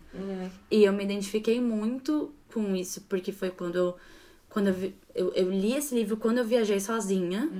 E foi uma experiência, assim, muito gostosinha, assim, de se descobrir, assim. E eu acho que, não querendo, sei lá, diminuir o trabalho de um youtuber, mas como ele é um youtuber, ele- o vocabulário é muito mais fácil. Então ele fala de coisas muito importantes com palavras que todas as pessoas conseguem entender, tipo palavras acessíveis, até mesmo pros americanos, assim. Sim. E é uma leitura muito, muito, muito gostosa. É muito curtinho, eu acho que eu li ele num dia só. Porque ele tem muitos poemas, ele tem muitas fotos, enfim, é basicamente uma coxa de retalhos das, das memórias que ele fez pra ele mesmo. assim. É, é justamente isso que se propõe, Notes to Self. Assim, Sim, tipo, que legal. mensagens pra ele mesmo. Apesar dele ser um youtuber branco, não tem nenhum recorte, mas são situações que aconteceriam com uma pessoa que poderia ser de qualquer Uhum. etnia, assim, digamos assim. É, eu acho que essas são as minhas, minhas duas dicas. Vozes de Chernobyl e Notes to Self. Eu vou recomendar dois também. É, um mais recente, que eu gostei muito, que é o Black Klansman. Que o, o filme do. Agora eu esqueci o nome dele, porque. Spike Lee. Spike Lee foi baseado nesse livro, né? E eu vi as pessoas falando pouco do livro, assim, e é muito interessante porque é o cara mesmo. É o Ron, é o próprio Ron É, é escrevendo. o Ron, Ron Stallworth, né? Contando como é que foi essa investigação e tal. E é claro que no filme tem umas coisas que são mais bombásticas, mas no livro tem outras coisas que são tipo, puta merda. Igualmente incrível. Igualmente incríveis, então assim, foi muito bacana e o audiobook é ele que narra também. Que foda, E é, então, assim, pra mim foi. Eu falei, meu Deus, sabe, eu não conseguia parar de, de ler, porque eu queria saber o que aconteceu e tal. Então, pra quem não sabe, pra quem não assistiu o filme, né? Como é que ficou em português o, o, Eu o filme? Infiltrados na clã. Infiltrados Ah, na é. Clã. É. Infiltrados Foi na Clã. lançado aqui no Brasil também, eu acho que foi pela editora Jangada. E ele conta a história de um policial negro, acho que foi nos anos 60 ou 70? Tenta, eu 70, acho. né? Já tinha passado a era hippie. É. E aí ele, através do telefone, se inscreve na KKK e. Pra quem não sabe, Ku Klux Ku Klan. Klux Klan. E aí ele começa a investigar o líder e tal da, da região. E ele pede pra um dos, dos outros policiais ir lá ser meio que Fingir que é fingir que é ele e tal. Então essa investigação. Então é muito interessante assim como eles conseguiram realmente desmontar toda essa estrutura, né, racista. E na época, como também era complicado, ele, na, entrou, ele era o primeiro cara negro na polícia, né, na região, ele tendo que sofrer o próprio racismo dentro da estrutura da polícia, né. Então, assim, é muito legal, ele é um ótimo narrador da história, eu adorei ter lido, assim, quando eu soube que tinha livro, eu quis ler, assim, foi uma experiência muito legal. Você chegou a ver o filme? Vi, o filme eu amei, assim, sensacional. O filme é bom. perfeito. E o outro também, que é legal, ele é não ficção, mas é claro que provavelmente tem uma coisa ali ficcionada, que é o Paris é uma Festa, do Ernest Hemingway. Em inglês chama The Movable Feast. E ele conta a experiência dele em Paris, na época que estavam todos os autores. Então tem Fitzgerald lá, tem a Zelda também.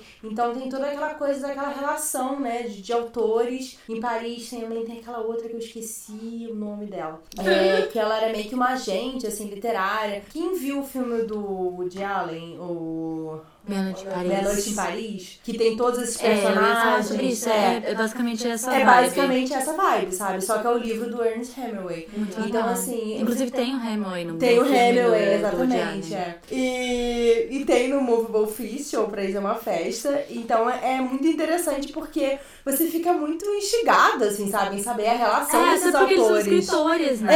É, exatamente. muito legal. E eles acabam falando, tipo, coisas que são realmente coisas que a gente aprende como escritor. Exatamente, não, e falando da relação deles, sabe, nesse momento em Paris, que era uma coisa muito criativa, e eles estavam todos juntos lá, então misturavam gente da pintura com gente da, da poesia, não sei o quê.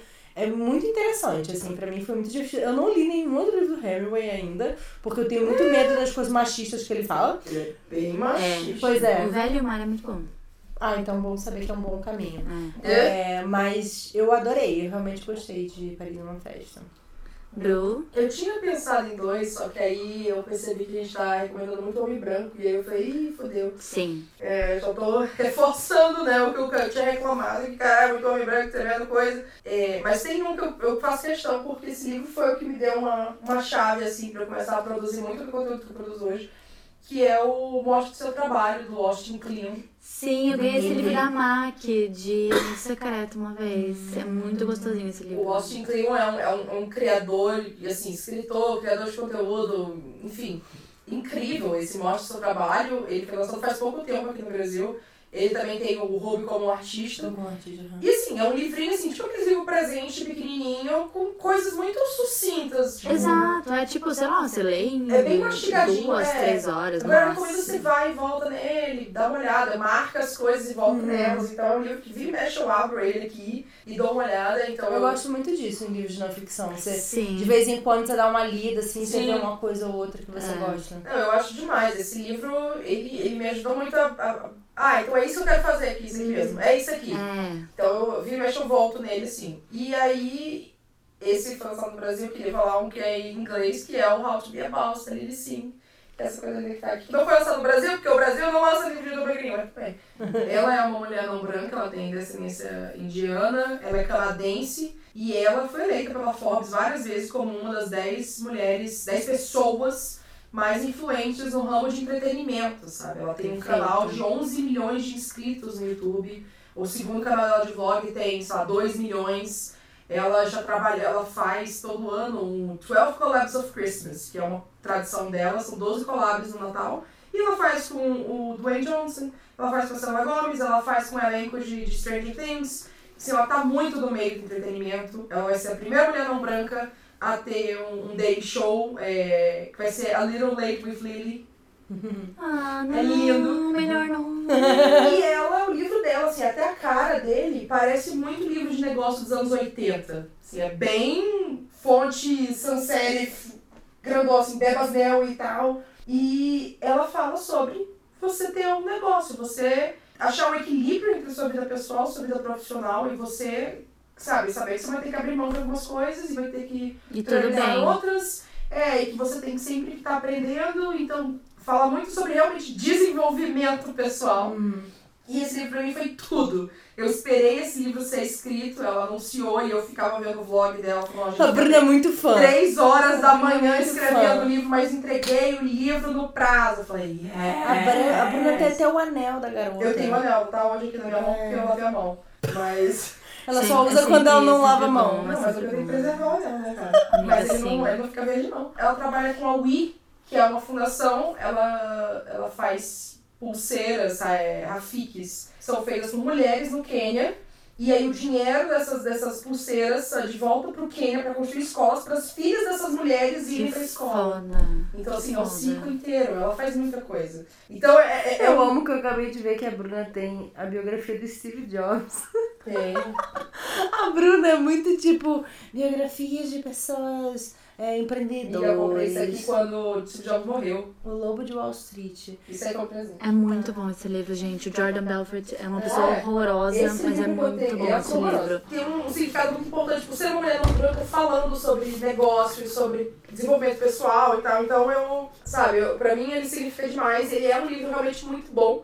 Eu já emprestei, emprestei assim, umas três pessoas, todas amaram. Então fica aí a dica. Tá, então minha última pergunta antes de a gente acabar é qual livro de não ficção vocês ainda não leram, mas vocês querem muito ler? Eu ia perguntar isso também, na verdade. E eu quero muito ler o da Shonda Rhimes. Assim, parece ser muito bom. Eu tenho um pouco de receio por ele ser meio que distante do meu universo. É, até porque eu só vi uma série da Shonda Rhimes e eu nem terminei de ver, que foi How to Get Away with Murder. Mas eu quero muito, muito ler esse livro. Scandal é muito bom. É? Scandal é muito bom. Muito No começo você fica meio tipo, caguei, porque ele é meio procedural. Esquece do procedural. Eu E- amo coisa procedural. E aí depois vira uma coisa tipo, tretas na Casa Branca. Sim. E é excelente. Eu tenho dois livros aqui que estão aqui no meu Goodreads que eu realmente são livros que eu tenho que priorizar na minha vida. Eu não aguento mais não ter lido esses livros. Um eu tava esperando sair, mas tudo bem. Um deles é o Maria Bonita, que é Sexo, Violência e Mulheres no Cangaço, que é a história da Maria Bonita. Pra quem não sabe, a esposa do, Do Lampião. E é uma história que é muito difícil você ter um livro sobre mulheres do cangaço, mulheres do Grande Sertão, porque Total, as total. histórias não são contadas. É da Total. Adriana Negreiros, foi publicado pela Companhia das Letras. E o outro se chama Broken Places and Outer Spaces. Fighting Creativity and the Unexpected. Adivinha quem escreveu, amigo? Não foi a Lily. Esse nome é, é familiar. A dele. A dele. Já é saiu já esse livro? Ele saiu 18 de junho. E eu estou ansiosíssima porque desde que foi lançado, a, a Neri Okora, por quem não conhece, Sim. ela é uma autora de afrofuturismo incrível, leia um binge. Ela fala que não é afrofuturismo, é Não. african. É, mas é porque no português a gente fala afrofuturismo, a gente não fala Ah. africano. Não, mas no inglês também fala afrofuturismo. Só que ela fala que o dela não é afrofuturismo. É, tem uma thread dela explicando por quê. Eu pensei que ela tinha falado do, do questão e pessoas falaram, ah, porque isso aqui é afrofuturístico. Por isso é afrofuturismo. Não É, eu também achei que era. É, eu também achei que Enfim, era. bom. Mas enfim. Mas é uma autora que ela mescla ficção científica com cultura africana, com, com deuses e vários elementos de várias culturas africanas. Ela tem descendência nigeriana. E Binti é incrível. Ela tem o Quem Tem Medo da Morte, que foi lançado aqui no Brasil. Tem verdade, foi o Bruxacata, também foi lançado aqui. E esse é o primeiro livro de não ficção dela, o Quem Tem Medo, Quem Teme a Morte, na verdade. Quem Teme a Morte vai ser lançado uma série na HBO, que ela tá fazendo com o amigo dela, que é o George R. R. Martin. Amigo. Eles são produtores executivos. Amigo, gente. E ela é uma mulher assim. Nossa, Perfeita. Perfeita, sabe? perfeita. Ela foi uma mulher que tentaram fazer um whitewashing com a capa do livro dela. Ela falou: que não, querido, tá louco, porra! Tem essa questão dela não, não chamar as obras de afrofuturismo, african futurismo. Ela é muito clara nas decisões dela e no tipo, eu não vou, não vou dobrar meu joelho aqui nessa porra, não, não vou bendar mim, não. E é demais, assim, ver alguém, uma mulher não branca, batendo de frente mesmo e foda-se essa porra, eu vou fazer do jeito que eu quiser. Então eu quero muito ver a perspectiva dela sobre criatividade, porque é isso tudo ali, finding creativity and unexpected. É. Eu tenho existe, dois né? que eu já tenho em casa, inclusive, que ainda não li. Um deles é o Arte de Pedir, da. Ai, Meu da Amanda Deus, Palmer. leia Amanda esse Palmer. livro! Da Amanda Palmer. Maíra, você vai amar esse Eu livro. amo a Amanda Palmer, eu sigo ela pra caralho. É, muito tempo. eu você já tinha lido. Não, não li ainda, tô com Eu ele lá. eu não li ainda também. É, Vocês vão chorar. tenho muita dificuldade com isso, então eu acredito que vai ser uma. Até eu já li esse livro, Maíra. É, pois é. Então eu acho que vai ser uma, uma experiência muito bacana, assim. É um livro que eu tô há muito tempo querendo ler. E o outro é o Sister Outsider, da Audre Lorde, que é uma poetisa é, negra lésbica americana. Ela, eu ganhei o livro dela no negócio do, do clube lá do Goodreads da, da Emma Watson. Ah, Do- é. Você escrevia lá uma pergunta e aí as melhores perguntas eram sorteadas e ganhavam um livro. Então, na verdade, são textos da essays, né? Tipo, Uhum. Ah, é, Ensaio. ensaios dela, né? Artigos. Falando, artigos dela falando sobre questões da mulher negra, assim, né? Então, eu tô com ele lá e ainda não li, então é outro livro também que eu tenho muita vontade de. Dudes, primeiro, onde que a gente te encontra? Vocês me encontram no Instagram e no Twitter, arroba Dedê Saldanha, nos dois. Eu fiz questão de unificar os dois. Eu escrevo sobre cultura pop, sobre futebol no Valkyrias, valkyrias com k.com.br.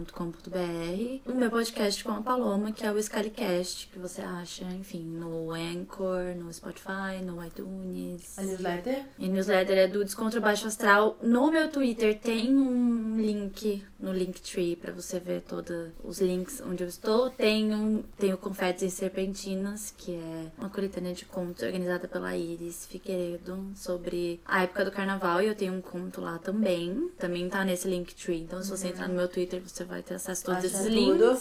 Já saiu o trailer, então procurem no Spotify que está disponível. Está disponível. Tá disponível no Muito bem. Spotify, Penali Dudes. É isso. Nossa, quantos lugares, né? amiga! Olha! Muitos lugares, muitos lugares mesmo. Muito obrigada por você falar todas as coisas. Realmente não fazer que nem eu faço com a Maíra, ficar brigando ela pra poder ela falar tudo. E quando que as pessoas encontram a gente aqui, Maíra? Toda sexta-feira, em todas as plataformas. Sigam a gente também no Instagram e no Twitter, tá? Porque a gente tá lá falando em nossas redes redes qual é o arroba, amiga? Arroba WhineAboutItCast. Você pode também ir no meu arroba, que é mai, com y, underline, Sigvald, que eu não vou soletrar, então acho melhor você achar. Eu acho melhor você entrar no meu e ver quem que eu sigo e ele vai achar Maíra. Exato, é. Se você entrar no Twitter ou no Instagram do Wine About It, lá tem na descrição. feito por Dudes, muito obrigada por. Obrigada, Obrigada pelo amiga. convite, gente. Amo falar com Feliz vocês. que você está aqui conosco. Obrigada por ouvir esse podcast. Até o próximo episódio. Tchau. Tchau. Eu tinha medo do meu avô, porque ele parecia um outro lobato. Eu acho que é saudável. Gente, não, não, não, não. Atenção, amor, um pouquinho.